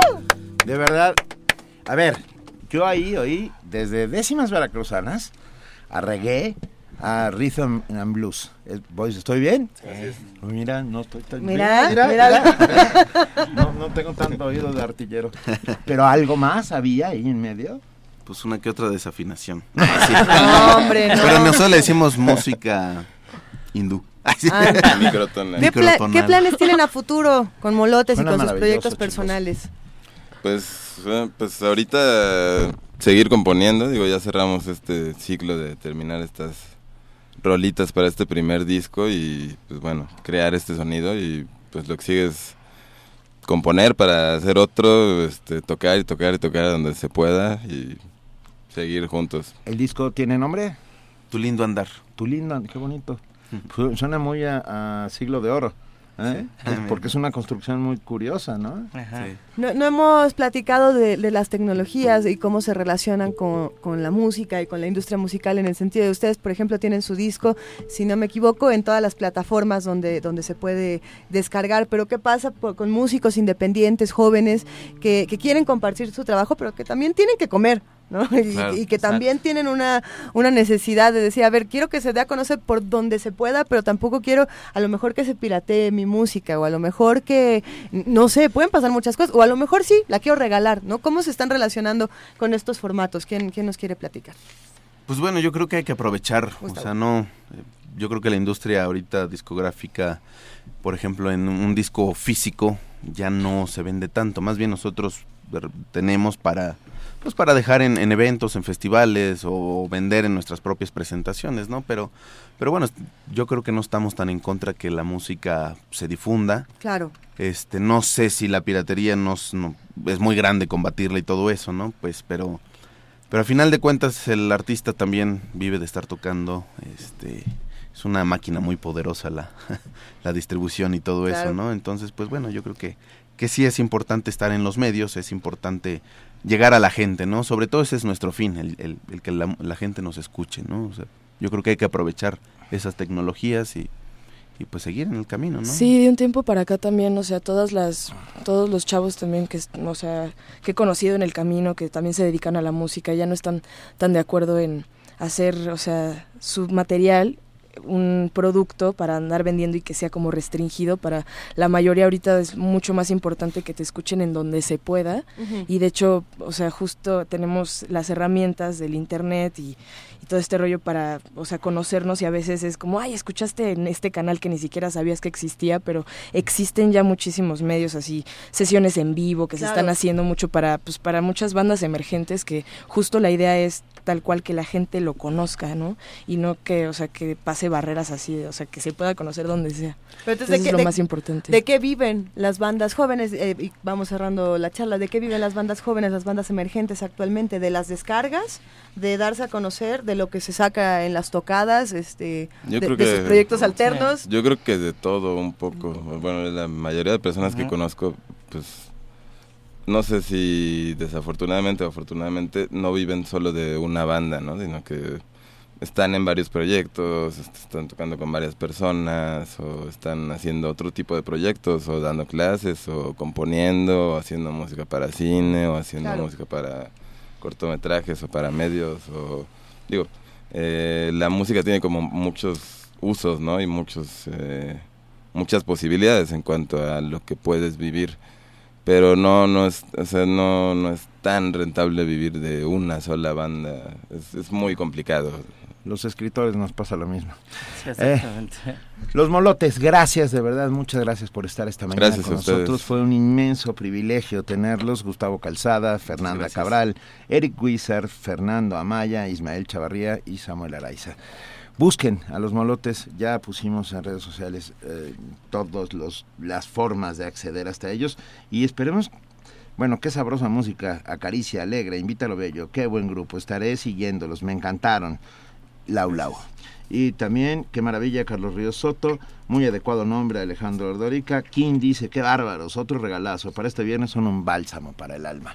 Salgan de aquí con una gran sonrisa en los labios porque vinieron a hacer que estos tiempos banales y violentos por un momento fueran mm, opacados por el rayo de la inteligencia y de la música. Ah, qué bonito. Gracias, Gracias. chicos. Gracias. ¿Y saben qué? Para ustedes, Para de, no- Samuel, de sobre nosotros, todo. para ustedes, de nosotros, ahí les va una sorpresa. Cucurú, cucú, paloma con Caetano Veloso. Gracias. Gracias, chicos.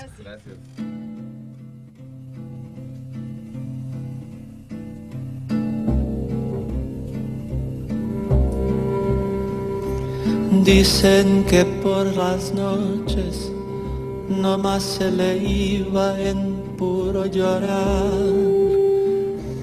Dicen que no comía, no más se le iba en puro tomar. Juran que el mismo cielo se estremecía al oír su llanto. Cómo sufría por ella, que hasta en su muerte la fue llamando. Ay, ay, ay, ay, ay.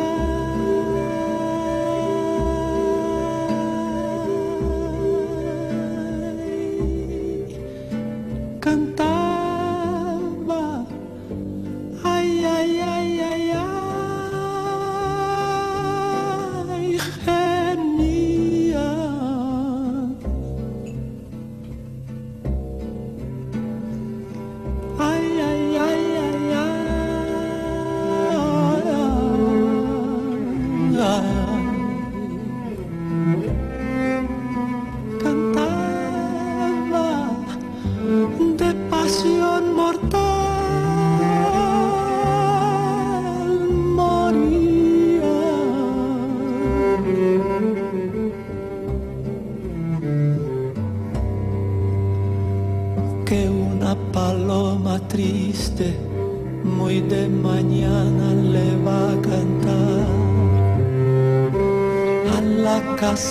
Sola con sus puertitas de par en par. Juran que esa paloma no es otra cosa más que su alma, que todavía la espera a que regrese la desdichada.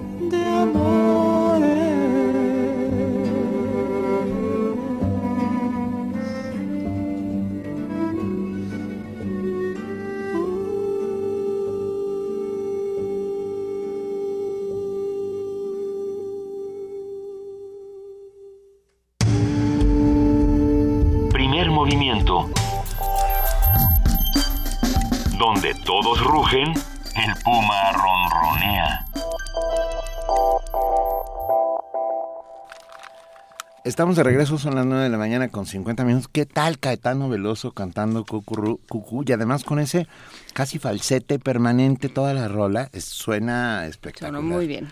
Muy bien. ¿Qué? ¿Qué hacemos? ¿Qué hacemos? ¿Y ahora Pues volvemos a invitar a que vengan el martes, que ya nos quedamos aquí de aperrote, entonces. Sí, ya, fue, como que la cabina se llena de ¿no? música, de gente y de repente... Ya nada más estamos nosotros. Estamos, pero somos muy felices entre nosotros, la verdad. Y estamos Somos muy, muy felices, felices.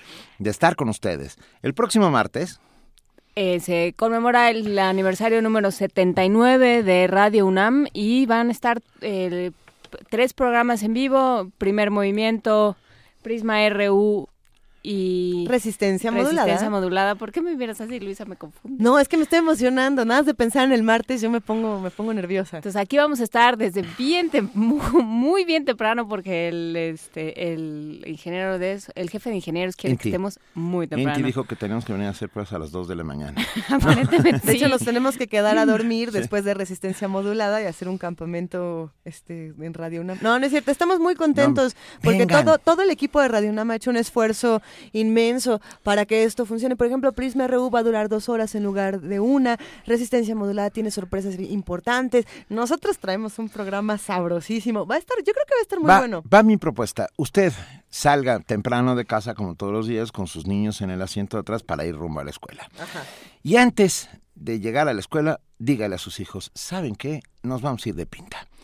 Ah, la pinta con los padres es la cosa más maravillosa del mundo. Yo la hice alguna vez y la disfruté enormemente. Y trae, vénganse. ¿A Radio UNAM? Sí, vénganse aquí a Radio UNAM, a la Julián Carrillo. Y de aquí, se, puede ir luego a, a almorzar y a remar a Chapultepec, si tú quieres. Pero por lo pronto, ver cómo se hace un programa de radio, vernos las caras, saber que estamos juntos, saber que hacemos comunidad, creo que es importante. Acompáñenos porque para nosotros será un enorme privilegio su presencia. Y, algo que también es bonito es pensar que la radio no solamente son las personas que aparecen en el micrófono, sino el enorme equipo de, de producción, de ingenieros, de, de, personas que se encargan de que esto funcione y de que uno puede ver cómo funcionan las tuercas detrás de todo esto. Cuando vas a eh, ¿Nos vamos a peinar? Nos vamos a peinar, todos nos vamos a peinar. Hasta yo ya prometí que ese día sí me peino. Me gusta esta, esta, esta parte en donde ves lo que, lo que ocurre detrás y donde conoces no solamente al que te saluda en la mañana, sino al que logró que tu saludo en la mañana... Hace posible. Y eso es lo que es importante de que Radio Nam cumpla 79 años. Las voces que uno escucha y todas las personas detrás de esas voces que escriben los guiones, que, que hacen el trabajo. Que manejan las redes sociales, que están haciendo la producción, que coordinan los invitados. Que arreglan la antena. Que, maneja el halcón milenario. no, el halcón milenario es nuestra máquina en la cual, gracias a ella, ustedes escuchan todo y entran las cosas a tiempo. La consola. La consola. En esas estamos, eh, así es que vengan, pueden ustedes participar en la poesía necesaria, vamos a tener libros de la caja mágica, vamos a, tener un regalo que ya salió en redes sociales, si no, no es Frida Saldívar, ya me regañaron. Em, así es que vengan. Vengan el próximo martes a las 7 de la mañana, aquí vamos a estar. Lleguen un poquito antes. Creo que sería también interesante que nos compartan sus reflexiones sobre qué ha significado para ustedes Radio UNAM a lo largo de 79 años. Los que llevan eh, 20 años, 30 años escuchando esta, esta radiodifusora, así como los que llevan a lo mejor uno, dos, cinco años. Eh, son experiencias eh, muy disfrutables. Eh, saber lo que ustedes piensan del trabajo que hacemos todos los días, saber lo que piensan de lo que estaba antes, de lo que va a estar después, de los planes de Radio UNAM, ¿no? Vamos, vamos enterándonos de todo lo que se hace en este estación, por eso también los invitamos a que visiten www.radiounam.unam.mx donde van a conocer eh, distintas cápsulas que no, no todas pasan en, en, el 96.1 ni en el 860. Hay contenidos que pasaron hace unos años y que están ahí guardaditos, deliciosos para todos los que nos escuchan. Pero, a ver, ¿qué, oigo? Ah, ¿Se oye algo? Ahí, está.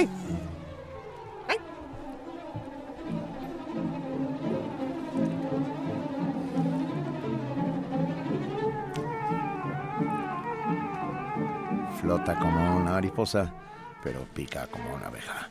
Ella es, ella es, ahora sí, de frente, le estoy viendo a los ojos, nuestra queridísima Vania Nuche. Hola, muy buenos días a todos.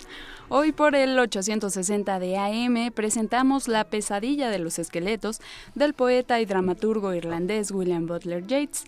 A las 6 de la tarde, no se lo pierdan. Por la noche a las 11, ya lo saben, la llave, la clave, la nave y el ave del tiempo. Y los esperamos para escuchar juntos Franz Kafka, profeta de un mundo sin memoria.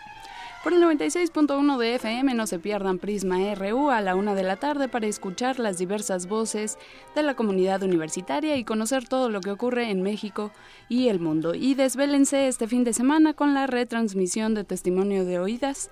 Sábado y domingo a la una de la tarde podrán disfrutar nuevamente del recorrido por la vida y obra del compositor y multiinstrumentista Esteban González Alfonso. Les recordamos que aparten el próximo martes para nuestro aniversario de número número 79 aquí desde la sala Julián Carrillo. Empezaremos con primer movimiento, ya se los dijimos, y tendremos también un concierto de aniversario a las 5 de la tarde con música iraní de Mehdi Moshtagh. No se lo pierdan, visiten nuestra página de internet www.radiounam.unam.mx y pueden seguirnos en redes sociales como arroba Radio. Radio UNAM. Tenemos a los ganadores, Amir García Villalpando, Wilbert Solís, Gilberto Rustrián, Verónica Ortiz, Arturo Roldán y Adán Ayala. Ellos se van a ver al taller coreográfico el próximo domingo a las doce y media del día. Y a nuestras ganadoras de los libros perdón, del Callejón del Blues y Pasto Verde es Gabriela Chávez y Gabriela Falcón. Ya tienen sus libros, pueden venir por ellos a partir del día de hoy. Que tengan un excelente fin de semana. Igualmente, querida Vania, muchas gracias. Mañana a las 10 de la mañana escuchen Hocus Pocus. Eh, ah, claro. Producido y, Conducido. Conducido por Silvia Cruz, nuestra queridísima productora. Silvia Cruz, nuestra productora. Y el lunes eh, arrancamos el homenaje a Monsiváis. El lunes arrancamos los programas de, del contrario Monsiváis, los programas de homenaje a Monsiváis. Empezamos con José Woldenberg y ¿Para qué sirve la crítica? Y vamos a escuchar música nepalesa. Hoy en la mañana estaba yo oyendo música. ¿Es nepalesa o nepalí? Música en, lengua de Nepal. bien, puede bien, sacado ese balón. Bien bajado ese balón, Juan Ese volante de, recuperación. Entonces vamos a oír eh, música en la lengua de Nepal. Seguramente ahorita van a decir que hay 38.500 y que entonces hay variantes y esas cosas. Pero bueno, no importa. Música de Nepal. Eh, es una canción triste o por lo menos así se anuncia. No vean el video porque sí, de verdad les dan ganas de suicidarse. Solo escuchen la canción. Anju Panta. Anju Panta. Gracias, Juana Inés de esa, gracias, Luisa Iglesias, gracias, a todos. querido Benito Taibo. Gracias a todos los que hacen posible el primer movimiento y a ustedes que hacen comunidad diariamente con nosotros. Esto fue Primer Movimiento. El mundo desde la universidad.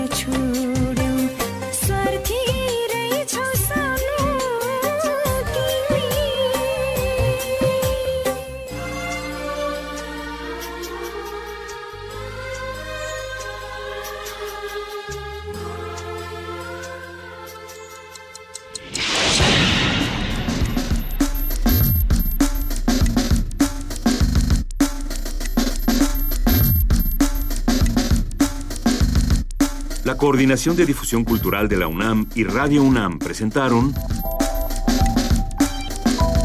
Primer Movimiento. El mundo desde la universidad.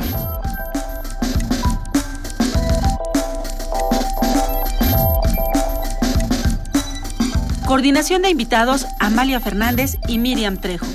Redes sociales Vania Nuche. Operación técnica Arturo González. Producción Frida Saldívar, Francisco Ángeles, Tamara Quirós y Silvia Cruz Jiménez.